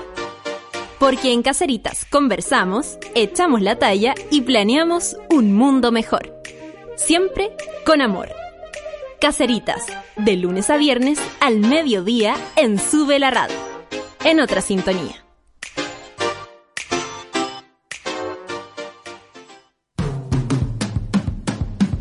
Hoy a las 3 de la tarde, súbete a la micro más chora de todas. La 210, junto a Nicolás Montenegro y Fernanda Toledo.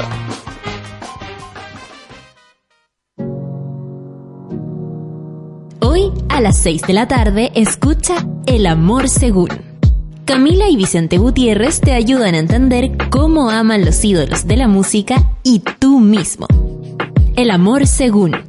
Escúchalo cada miércoles a las 6 de la tarde y cuando tú quieras en formato podcast. Solo por subela.cl.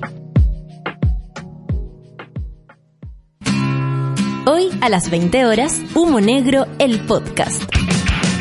Escucha un completo reporte con las novedades de la música y el cine junto al equipo periodístico de humonegro.com.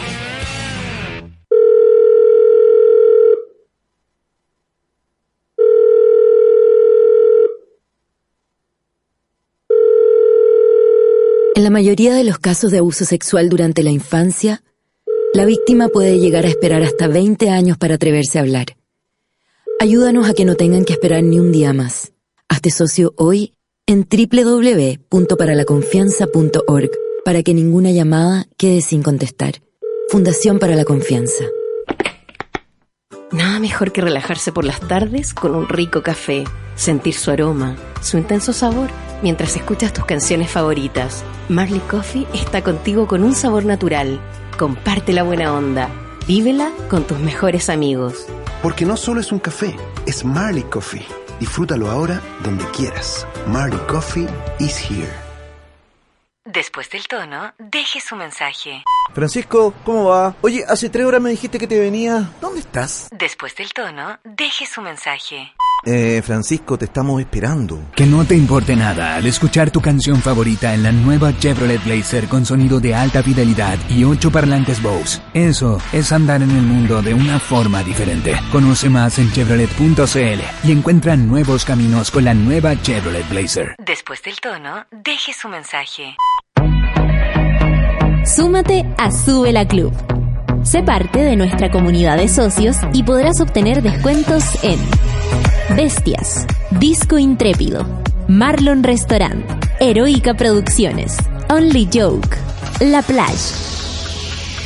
Entra a www.subela.cl slash club y entérate de todos los beneficios de Sube la Club. Te estamos esperando.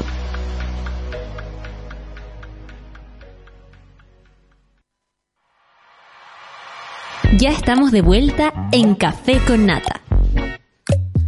Café con Nata es posible gracias al apoyo de los socios de Sube la Club. Gracias, por ejemplo, a Sebastián Rubilar Suárez, Rocío Pozo, Lorena Andrea Muñoz Moya, Bárbara Barahona Salgado, Germaín Araya, Gabriela Núñez Ancán, Catalina Otarola y más. Porque te necesitamos para seguir creciendo. Hazte socio y participa del medio que soñamos juntos. Más información en www.subela.cl slash club.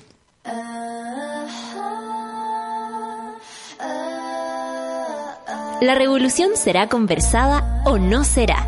El panel feminista lo hacemos todas en Café con Nata. Ya estamos de vuelta, 9 con 22 minutos. Hoy se pasó volando agosto, se pasó volando el día, terrible, pero ya estamos con la Bea. ¿Cómo estás, Bea? Muy Bea, bien. Bea como Apus. Siempre es. ¿Qué será ya?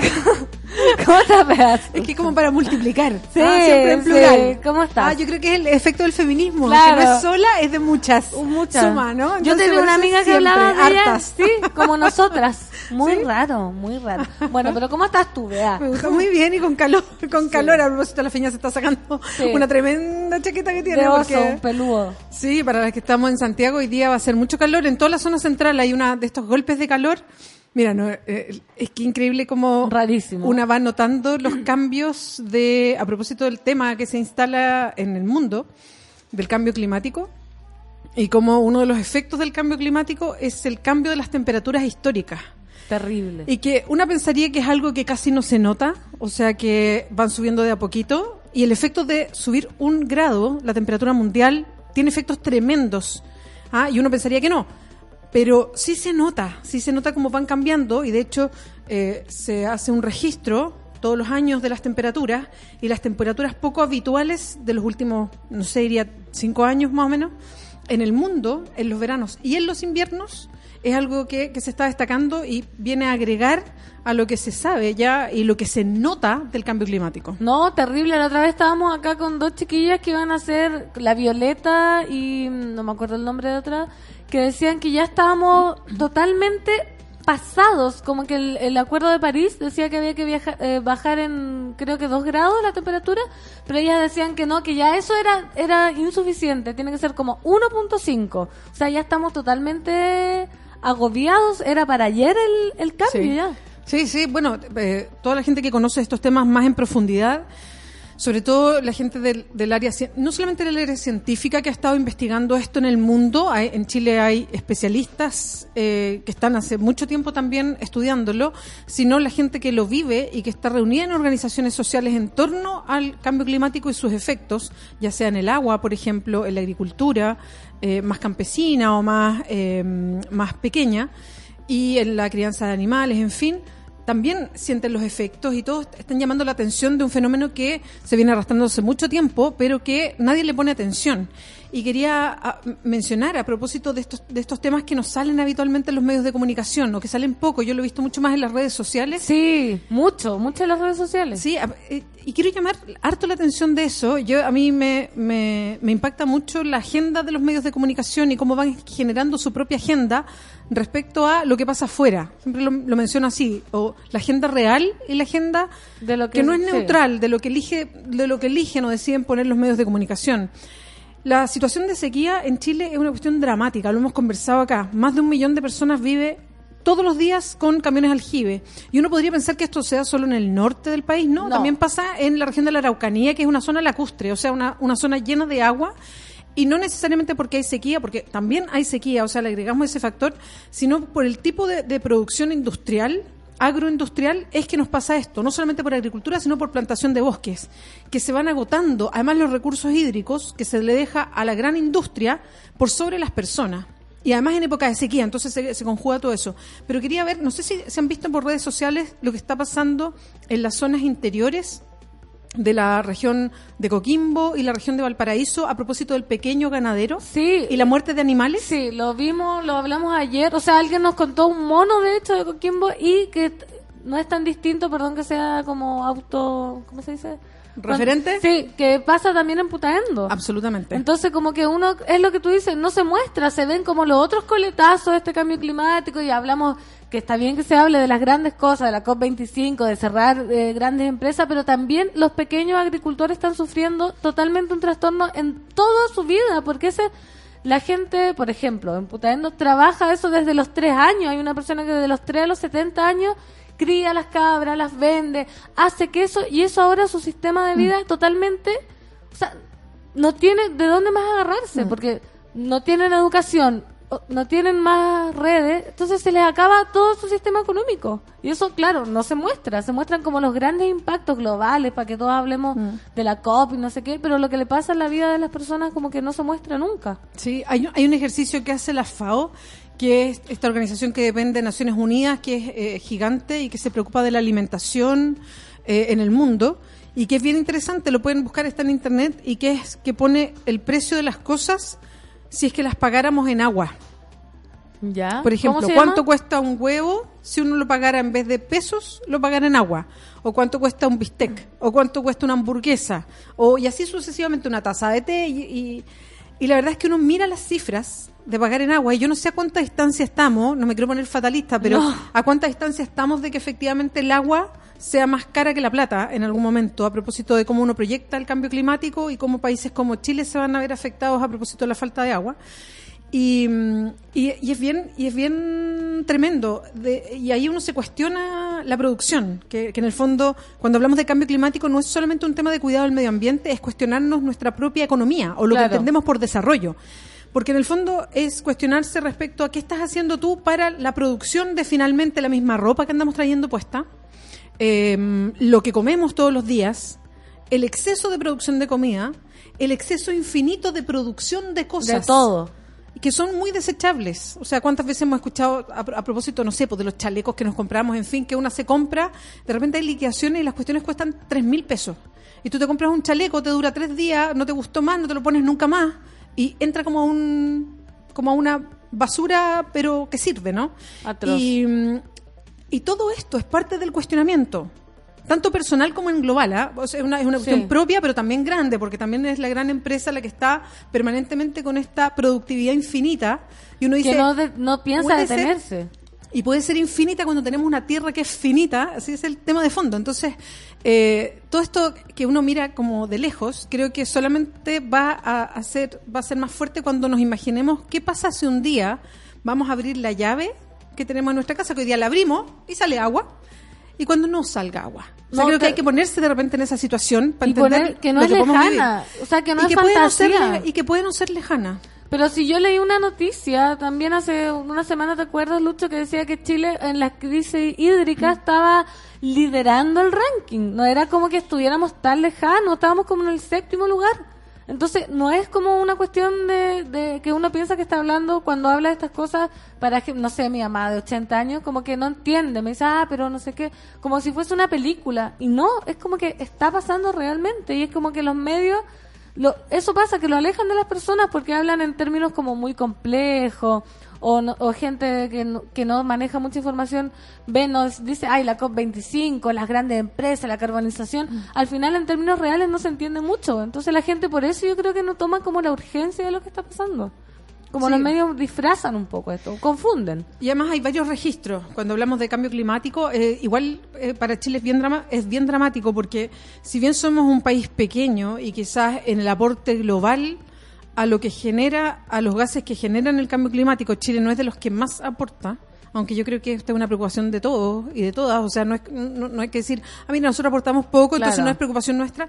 El problema es que de los 10 factores de efectos que provoca el cambio climático, Chile tiene 7 efectos complejos. Entonces es de los países que, pese a que puede aportar poco por nuestro tamaño, porque efectivamente somos un país pequeño, sobre todo en población, somos de los que más vamos a recibir los castigos Los en el fondo, o los coletazos, o los efectos del, del cambio climático. Por eso es tan importante tenerlo más en la cabeza. Hay muchas organizaciones sociales que hace mucho tiempo que están empujando esta discusión. De a poco han ido penetrando a la gran conversación. La gran conversación que instalan muchas veces los medios de comunicación y que cuesta que, que penetre a, esto. Hoy día vemos una vida mucho más urbanizada, entonces se nos olvida un poco lo que pasa eh, en el lugar donde se producen ciertas cosas, eh, en el campo donde se producen los cultivos, donde se produce la, mm, todo, todo, el, todo el, el- el trabajo eh, con la pequeña ganadería, y ahí está están cambiando las cosas y muy rápido, y parece que no nos diéramos cuenta, que no fuera un tema de conversación. Y el problema de todo esto es que cuando sea tema glo- global de conversación, a lo mejor va a ser demasiado tarde. Obvio. Y eh, están cambiando las cosas que para mucha gente no tiene vuelta, porque estamos hablando de actitudes que pueden cambiar, no sé, el mundo en 30 años más, ¿cierto? Se habla del cierre de empresas en 20, 30 años más, pero la gente que está viviendo como la pérdida de su eh, estabilidad económica con, con el ganado es una cuestión que no va a tener vuelta. O sea, de aquí a 15 años no le sirve que tú le digas a una persona, oye, en 20 años más van a poder de nuevo comer las cabras, entonces ahí recién vas a poder, no, no, no se puede hacer eso. Y tú sabes que hay, hay, parte, bueno, están los negacionistas del cambio climático.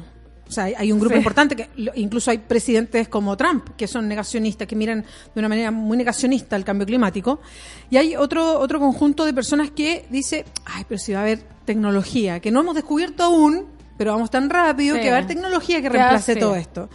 Pero eh, toda la gente que conoce del tema dice, mira, puede haber cambios tecnológicos que no sabemos si va a haber, puede que no haya ninguno, pero eh, no necesariamente, por mucho cambio tecnológico que haya o que se descubra, vamos a volver al origen. Y eso en contaminación de ríos, en contaminación de mar, en contaminación de tierra, en contaminación de agua de reserva, por ejemplo, glaciares en, en Chile o en buena parte del mundo.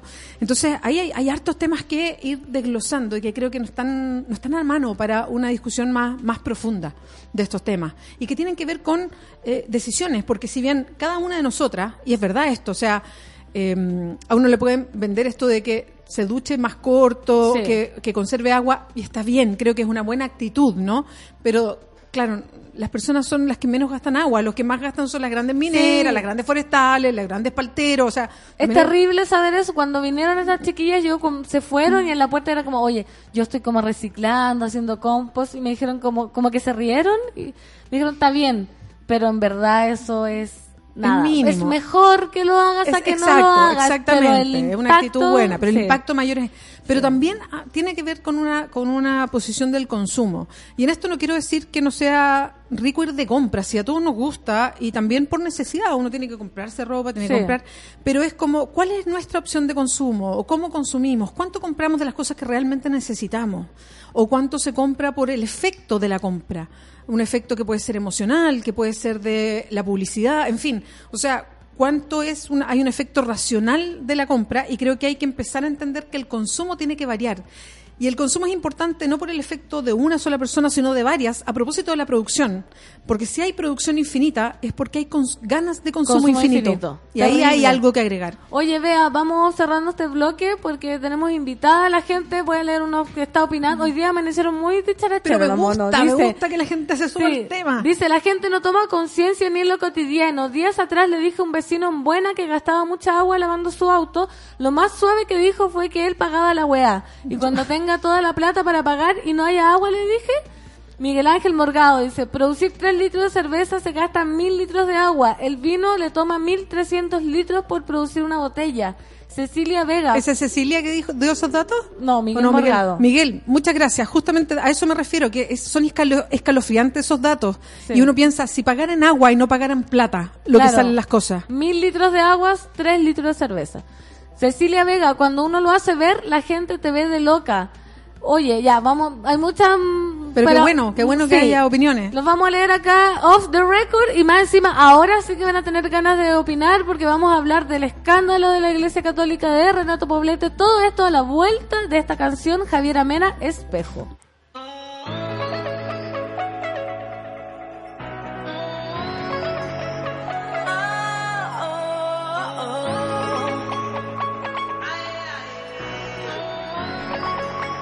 Llegaste a la gran orilla,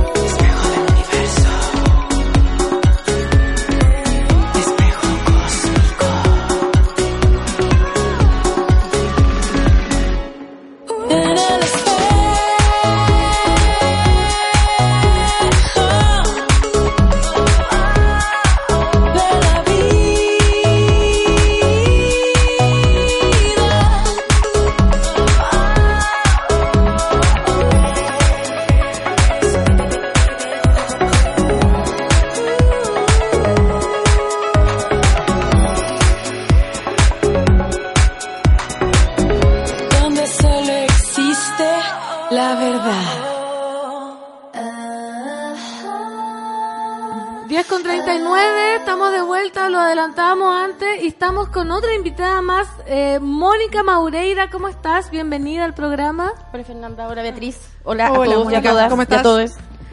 Eh, oye, estamos, lo adelantábamos antes de la pausa, que vamos a hablar del escándalo de Renato Poblete. Terrible, yo ayer estuve estudiando, viendo videos, totalmente es para ponerse los pelos de punta, ¿eh? los, los datos que se manejan, los datos que se dicen, la crudeza con la que, bueno, con la que son los hechos es impactante. Entonces, ¿por qué nos visitan? ¿De qué vamos a hablar? Este fin de semana se conocieron nuevos y escabrosos detalles del informe encargado por los jesuitas a Waldo Baum sobre las denuncias por abuso de Renato Poblete. Según publicó la tercera, por ejemplo, la víctima más joven fue una niña de apenas tres años y el último abuso lo cometió cuando tenía 84 años de edad y que actuaba con extrema violencia eh, física y psicológica. Eh, hoy en día vamos a andar en detalles sobre este caso, el impacto público, en la compañía de Mónica Maureira y Beatriz, por supuesto. Eh, Mónica, cuenta, ¿cómo has seguido esta noticia eh, que en los últimos días tuvo la declaración pública del, del provincial de Compañía de Jesús, Cristian del Campo? Cuéntanos cómo la viviste, las repercusiones, eh, ¿te esperabas? Fue muy eh, crudo lo que dijo, totalmente asumiendo. Eh, ¿Cuáles son las primeras reflexiones al respecto?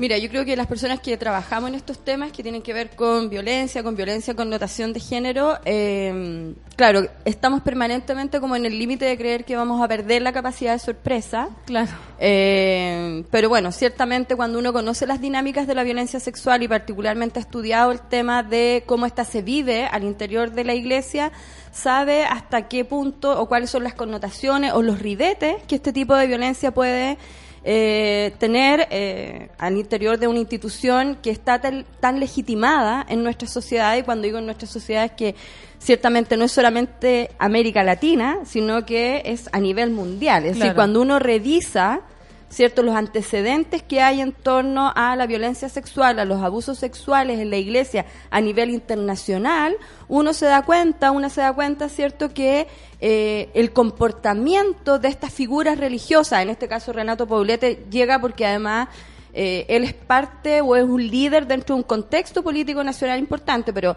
estas figuras más o menos se comportan de la misma de manera. la misma manera. Es decir, un- por lo menos a mí el caso que más me viene a la mente es el caso de Alemania, donde encontramos estos líderes religiosos eh, que eh, ingresan a las familias, que son parte de las familias y donde las familias aparecen, y esto es absolutamente simbólico porque sabemos que son las dinámicas de poder que empujan aquello, eh, como que le regalan a las hijas, como que le regalan a los hijos, ¿cierto? Como que dejan a disposición eh, una niñez, digamos, para ser construida, guiada por estas figuras religiosas, espirituales. Eh, perdona, Vea, Feña. Ajá. Bueno, Mónica, tú que has trabajado temas de, bueno, temas de género, eh, eres feminista, de la feminista ligada a medios de comunicación, porque eres periodista de las primeras que yo conozco que eh, a través de los medios o en medios de comunicación levantaste temas feministas, especializada en derechos humanos también. Yo te quería preguntar, hay una figura que se viene a la cabeza cuando uno, mira todo, todo lo que ha ido conociendo de Renato Poblete y lo, último que apareció en la tercera el fin de semana, eh, que es parte del, digamos, de la investigación, y es la del depredador que creo que, que, se ajusta harto a, a estas figuras también. Eh, ¿cómo, esa, ¿Cómo esa figura del depredador se va ajustando? Y, y tú mencionabas algo que, que lo dijiste, a uno le da mucho escalofrío, porque tiene estas dos facetas, ¿no? Eh, como que se nos instala una persona que tiene esta faceta de, lo voy a decir así muy en rudo, como de monstruo, pero por otro lado ejerce una influencia tal sobre las familias que incluso le confiaban a sus hijas o hijos en otros casos, ¿no? Entonces esa, esa figura del depredador que está eh, que está que se repite varias veces en estos casos que conocemos eh, ligados a la Iglesia Católica en Chile y también en el extranjero. Sí, yo creo que nos hemos apropiado del concepto de predador para dar una idea de la sistematicidad, ¿cierto? Con que eh, abusan, eh, abusan eh, de conciencia, abusan de poder, abusan eh, físicamente, sexualmente, eh, y por los límites a los que pueden llegar. Por ejemplo, en el caso de Renato Poblete vemos que prácticamente vulneró derechos, vulneró vidas casi medio siglo, ¿sí? Eh, pero yo creo que tenemos que tratar de eh, bajarle la intensidad al concepto de predador o monstruo, porque eso nos habla de figuras que son así como icónicas, ¿sí? Ya. Como raras, como que aparecen cada cierto tiempo. Claro, como que ¿Sí? uno piensa en el violador, hablábamos la otra vez cuando leí el informe como me atacó con violencia extrema, como que uno cree que es un monstruo de película que va en la calle y casi que se va a dar cuenta, pero a lo que tú quieres ir, me imagino que el depredador puede ser un curita de la iglesia que es Y puede ser tu curita, y puede Claro. ser tu padrastro, y puede ser tu papá, y puede ser tu tío, y puede, ¿sí? O sea, no sacarlo de la realidad. No hay que sacarlo Ya. de la realidad. Finalmente puede ser, es- esto lo trabajó muy bien, y sin duda a mí no me va a salir tan bien como ella, pero esto lo trabaja muy bien Hannah Arendt durante el juicio de Eichmann en Nuremberg, ¿sí? Cuando ella se imagina que va ante este, a, a enfrentarse a este hombre, ¿cierto? En el juicio, que era un tipo que eh, había sido calificado como un monstruo a propósito que lideró, que pensó, que fue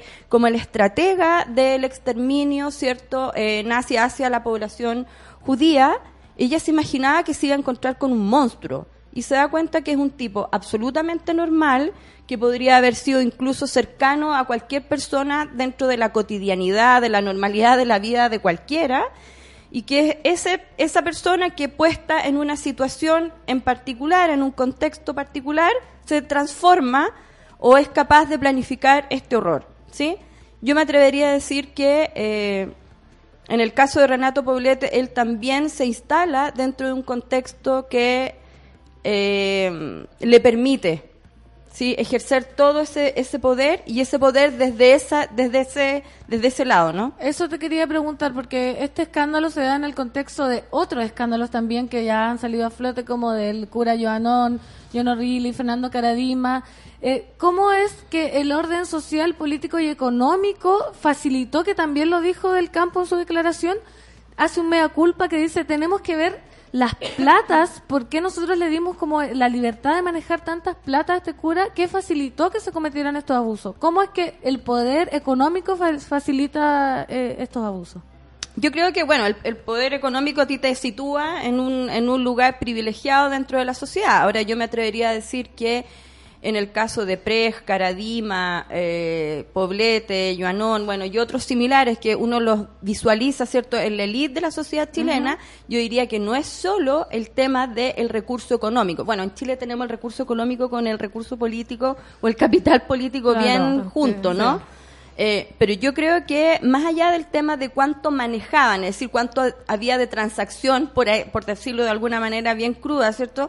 Yo más bien me atrevería a decir que ellos estaban ligados al poder político, y a un poder político que es bien transversal. Es decir, que yo no lo podría localizar, comillas, en sectores de izquierda o en sectores de derecha. Yo más bien me atrevería a decir probablemente Caradima eh, uno lo, lo vincula más a la derecha, pero piensen que eh, han hecho, se han hecho esfuerzos por desligarlo, digamos, de la figura de, de Alberto Hurtado, pero ciertamente en algún minuto sí se lo vincula a propósito de todo este llamado, ¿cierto?, a, a, las nuevas vocaciones, a generar nuevos líderes espirituales, etcétera. Entonces, yo me atrevería a decir que, que este poder que él logra concentrar tiene que ver con eh, esta forma de relacionarse en este mundo de la élite y que este mundo de la élite, en el caso de Renato Poblete, pudiese por primera vez, con mucha intensidad, con mucha fuerza, poder mirar la pobreza que se estaba viviendo en Chile de la década del 50, 60 en adelante. Ahora, eh, Mónica, mirándolo como ya un tema más global, saliéndonos quizá un poquito del caso particular de Renato Poblete y mirándolo más, como, como esto ha ido como casi como piezas de un dominó, ¿no? Cayendo una congregación a otra, otra, otra, diocesano, bla, bla, bla, y Mm. siguen, porque de alguna manera los jesuitas como que habían escapado de esto, ¿no? De hecho, el mismo provincial o ex provincial, porque ahora se nombró a otro, reconocía que ellos tenían el tremendo tejado de vidrio y como que pidió disculpas por la soberbia, por apuntar a otras congregaciones, en fin. En- entonces, cuando uno mira esta globalidad de lo que pasa, esta como caída de la institución, eh, ¿cómo se enfrenta? Y yo lo digo por lo que significa, yo siempre hago esta advertencia un poco, eh, de repente no quiero instalarme como en el pedestal de decir una no es creyente, pero yo me imagino que para la gente que sí es creyente, que su vida, que su vida espiritual, religiosa, católica es importante, ¿Cómo, cómo re- o sea, desde los derechos humanos, qué se hace en una iglesia? O sea, ¿desde dónde se reconstruye? Eh, y yo me imagino esto en la cantidad de, efectivamente, comunidades religiosas que sí están haciendo la pega, que sí se preocupan de estar insertas en su propia comunidad, que son importantes para su eh, comunidad, población, para su barrio. Entonces, ¿cómo se, eh, ¿cómo se enfrenta esto desde una perspectiva de derechos humanos? Bueno, yo creo que ahí hay varias cosas. Eh, efectivamente, bueno, yo vengo de un colegio religioso, o sea, de un colegio de monjas, de puras mujeres, muy tradicional, por lo tanto, más allá, digamos, de mi desapego con la iglesia, uno reconoce lo, lo que planteaba Beatriz, no lo que planteabas tú. Eh, yo creo que hay que, primero creo que el nivel de soberbia de, de las vocerías o de, de, las distintas congregaciones no ha bajado del todo. Creo que la crisis los tiene absolutamente errático en términos comunicacionales. No podemos seguir con declaraciones como las del ex cura Renato Evia o de Benito Baranda o del mismo del campo donde se desliza un cierto relato que todavía termina como trivializando lo que pasó al decir es que cambiaron los estándares, es que la, situación ya no es como antes. Y yo creo que a propósito de lo que plantea Beatriz del tema de los derechos humanos y, de los derechos humanos de reconstruir una memoria, yo creo que hay que escuchar un poco la voz de los sobrevivientes, de las sobrevivientes, eh, de instalar, y aquí van a tener que haber varios actores e instituciones involucradas, una comisión de verdad. Acá lo que, lo que debiese suceder es que eh, se instale una comisión que permita recoger más testimonio de distintas congregaciones y que se genere un relato. ¿Cierto? Que se genere un relato de verdad respecto de lo que ha pasado con la iglesia y con las congregaciones aquí en Chile, probablemente siguiendo un poco la experiencia de lo que fue en Australia, ¿sí? Eh, más allá de eh, si estas denuncias van a llegar, ¿cierto?, a la justicia penal. ¿Sí? Yo creo que hay que establecer un relato de verdad y ciertamente las iglesias y las congregaciones van a tener que empezar a ser mucho más transparentes respecto de cómo detener este tipo de, eh, crímenes y de, y de delitos adentro. Y ese, ese nivel de transparencia creo que va a ser muy difícil aún de que ellos eh, rompan esa barrera. Cedan. Cedan aquello. O sea, porque aquí hay otros, otros intereses también involucrados. Por ejemplo, hace muy poco salió una investigación en España, eh, que por lo menos yo la leí en el país, donde se da cuenta de una serie de propiedades que la Iglesia Católica tenía eh, en España que no nunca las declararon de propiedades de parcelas, de fundos, de, de fuentes, de edificios, es decir, de, de, patrimonio incluso histórico, que no la habían declarado nunca que el Estado recién supo ahora o se enteró ahora de que esas propiedades estaban en manos de la Iglesia. Entonces yo creo que aquí hay una serie de eh, mecanismos de transparencia, eh, además de los reglamentos eh, en materia de denuncia de violencia sexual o de violencia de género al interior de la Iglesia, que se tienen que establecer también con mucha claridad. También te quiero preguntar a partir de eso sobre el tema del encubrimiento, porque del campo dice que no había ningún jesuita que supiera de abuso a niños. Sin embargo, Marcela Aranda, cuando contó su testimonio, ella contó que había, le había contado a Ochagavía, pero que no se había hecho nada. ¿Qué pasa entonces con eso, con esa figura? O sea, saber y no hacer nada, o, o denunciar y no seguir la denuncia, no preguntarle a la víctima cómo sigue, ¿no es encubrimiento también? O sea, es encubrimiento. El tema es si vamos a poder configurar una figura penal para que ese encubrimiento eh, tenga alguna sanción, ¿cierto?, en la justicia.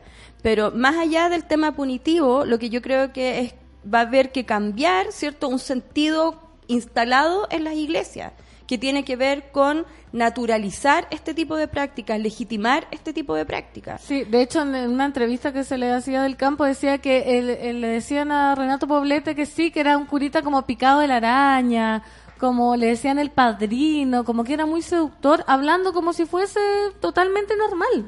Por eso, hay que, hay que, hay que instalar, o sea, las iglesias van a tener que trabajar en términos de, su propia cultura deslegitimar, desnaturalizar aquello. Ahora, uno puede revisar incluso la Biblia y quienes han ido a, matrimonios religiosos católicos, hay, hay relatos completos, ¿cierto?, de la Biblia, versículos enteros que hablan, digamos, de la superioridad del hombre, de la cabeza del hogar. O sea, todo eso va, va a tener que deconstruirse. Ahora, igualmente yo creo que aquí hay todavía voces eh, de sobrevivientes y, particularmente sobrevivientes mujeres que no han hablado. ¿sí? Yo creo que ahí hay, hay, un estereotipo que es, mayor aún eh, hacia las mujeres que yo creo que todavía no, no revelan lo que, lo que les ha pasado con la iglesia y con algunos religiosos. Sí, yo, yo justo quería entrar a ese tema, eh, Mónica, porque me parece súper delicado, incluso abriéndolo, no solamente y, eh, con, con lo que estamos hablando de las de las personas que eh, han sido abusadas, violadas eh, por integrantes de la iglesia, sino en general. Eh, ¿Qué pasa hoy día con una mujer que da el paso y cuenta su relato? O sea, me acuerdo de haber visto la, mm, la entrevista que da eh, Marcela Aranda acusando a Renato Poblete, que fue de lo más escalofriante que yo creo que he visto en televisión. Yo igual, sí. De hecho, me pasó, y yo soy periodista, que encontré rudas las preguntas. A lo mejor correspondía, yo, yo no, no- no- Mm. no voy a juzgar a nadie acá, pero me pareció porque era me impactó tanto su relato, poniéndome en, la- en, en sus zapatos, incluso me cuestioné, yo decía, si a mí me pasara, yo no sé si podría hablar públicamente.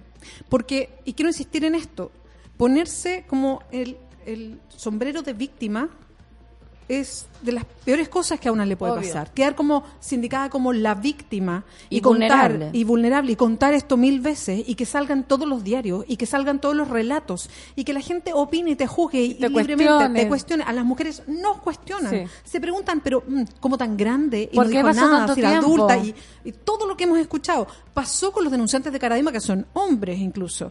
Entonces, eh, cómo hoy día, no solamente dentro del Poder Judicial, sino también en investigaciones que son fuera del aparato judicial, como la que pasa con eh, los jesuitas, se está, si se ha avanzado algo en resguardar, proteger, acompañar, dar toda la seguridad eh, a las víctimas para que puedan hacer su declaración.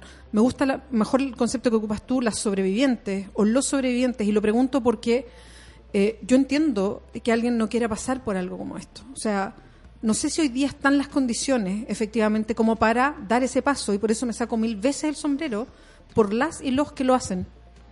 Yo tengo la impresión de que, o sea, por eso, por eso la urgencia de tener una comisión o una instancia que centralice el tema de las denuncias, porque cuando hablamos desde la, desde la lógica de la reparación de derechos, eh, una comisión también abre la posibilidad a que haya medidas eh, restitutivas de derechos y que haya reparación y que la reparación implique que ya sea la Iglesia, y yo también creería que el Estado, porque a mí me parece realmente insólito que yo me atrevería a decir que lo que se está viviendo en la iglesia chilena a nivel de América Latina es lo más grave. Y después vendría México con el caso de Maciel. Pero yo diría que la crisis es la más grave a nivel de América Latina aquí en Chile. Eh, yo creería que el Estado también debiese asumir responsabilidades. Y por lo menos desde el seguimiento de los casos, no solamente de Renato Poletti, sino que desde ahora creería que el Estado ha sido poco vehemente respecto de exigirle responsabilidades a la, iglesia. Totalmente. Eh, y yo, claro, y uno pensaría que relatos como los de Marcela Aranda o como de los sobrevivientes del caso Marista o de Caradima debiesen tener una instancia reparativa donde ir. Eh, unidades de víctimas, de atención de víctimas, otra instancia de reparación, pero tengo la sensación que aquí ha sido como cada uno eh, sálvese como pueda, ¿sí? Ahora, lo que dices tú respecto de que una habla y los dem- y las demás o los demás hablan, bueno, es un fenómeno que estamos viviendo ya hace un par de años, ¿no? Es decir, el hecho de que alguien se atreva a hablar hace que efectivamente las demás o las demás personas empiecen a hablar. Perfecto. Oye, estamos más o menos en el tiempo, así que cerrando, agradecerte por tocar este tema. Tan, vamos a tener que continuar porque quedan muchas, quedaron muchas preguntas. El tema del celibato, tú también escribiste una columna respecto a eso, pero nos estamos cortitas de tiempo, así que algo que agregar, Bea, Mónica. No, dejémosle el espacio a, la Mónica que vino y con, con este Bueno, tema ciertamente el tema del celibato, yo creo que Sí, dinos algo. el celibato no es no es una justificación cuando se dice que finalmente el celibato sí podría llevar a conducir este tipo de conducta es pensar que la sexualidad es una pulsión, ¿no? Que es una cosa como incontinente, Indomable, indomable. Y ahí hay vasto estudio de distintos desde Foucault en adelante probablemente que hablan de que esto no es así.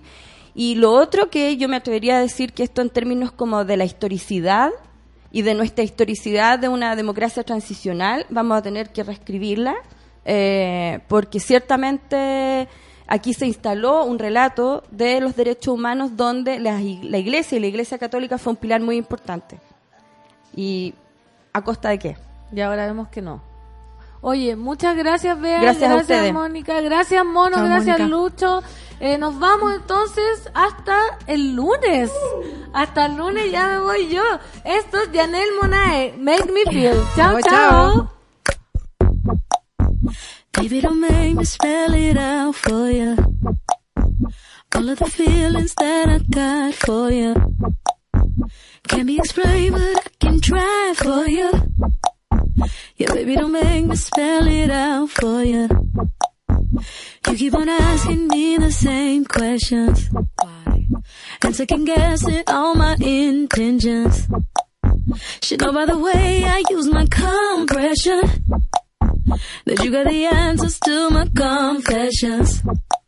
It's like I'm powerful with a little bit of tender and emotional sexual bender. Mess me up,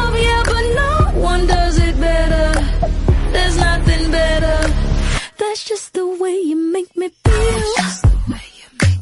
That's just the way you make me feel. Uh-huh. So, so good, so fucking real. Uh-huh. That's just the way you make me feel. That's just the way you make me feel. You know I love you, so please don't stop it. You got me right here in your jean pocket. Laying your body on the shag carpet. It, so please don't stop it.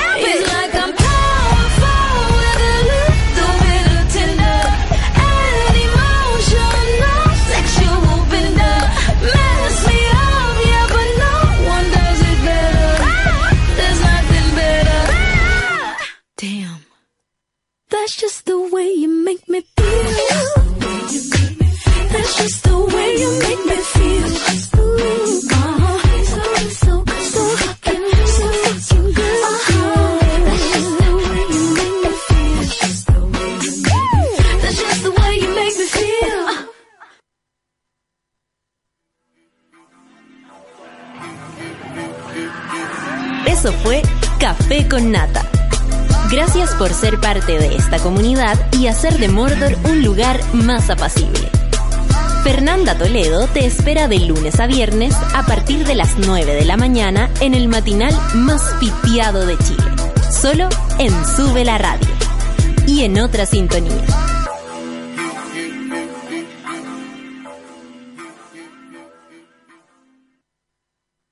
Con Mermeladas Watts lo hacemos todo.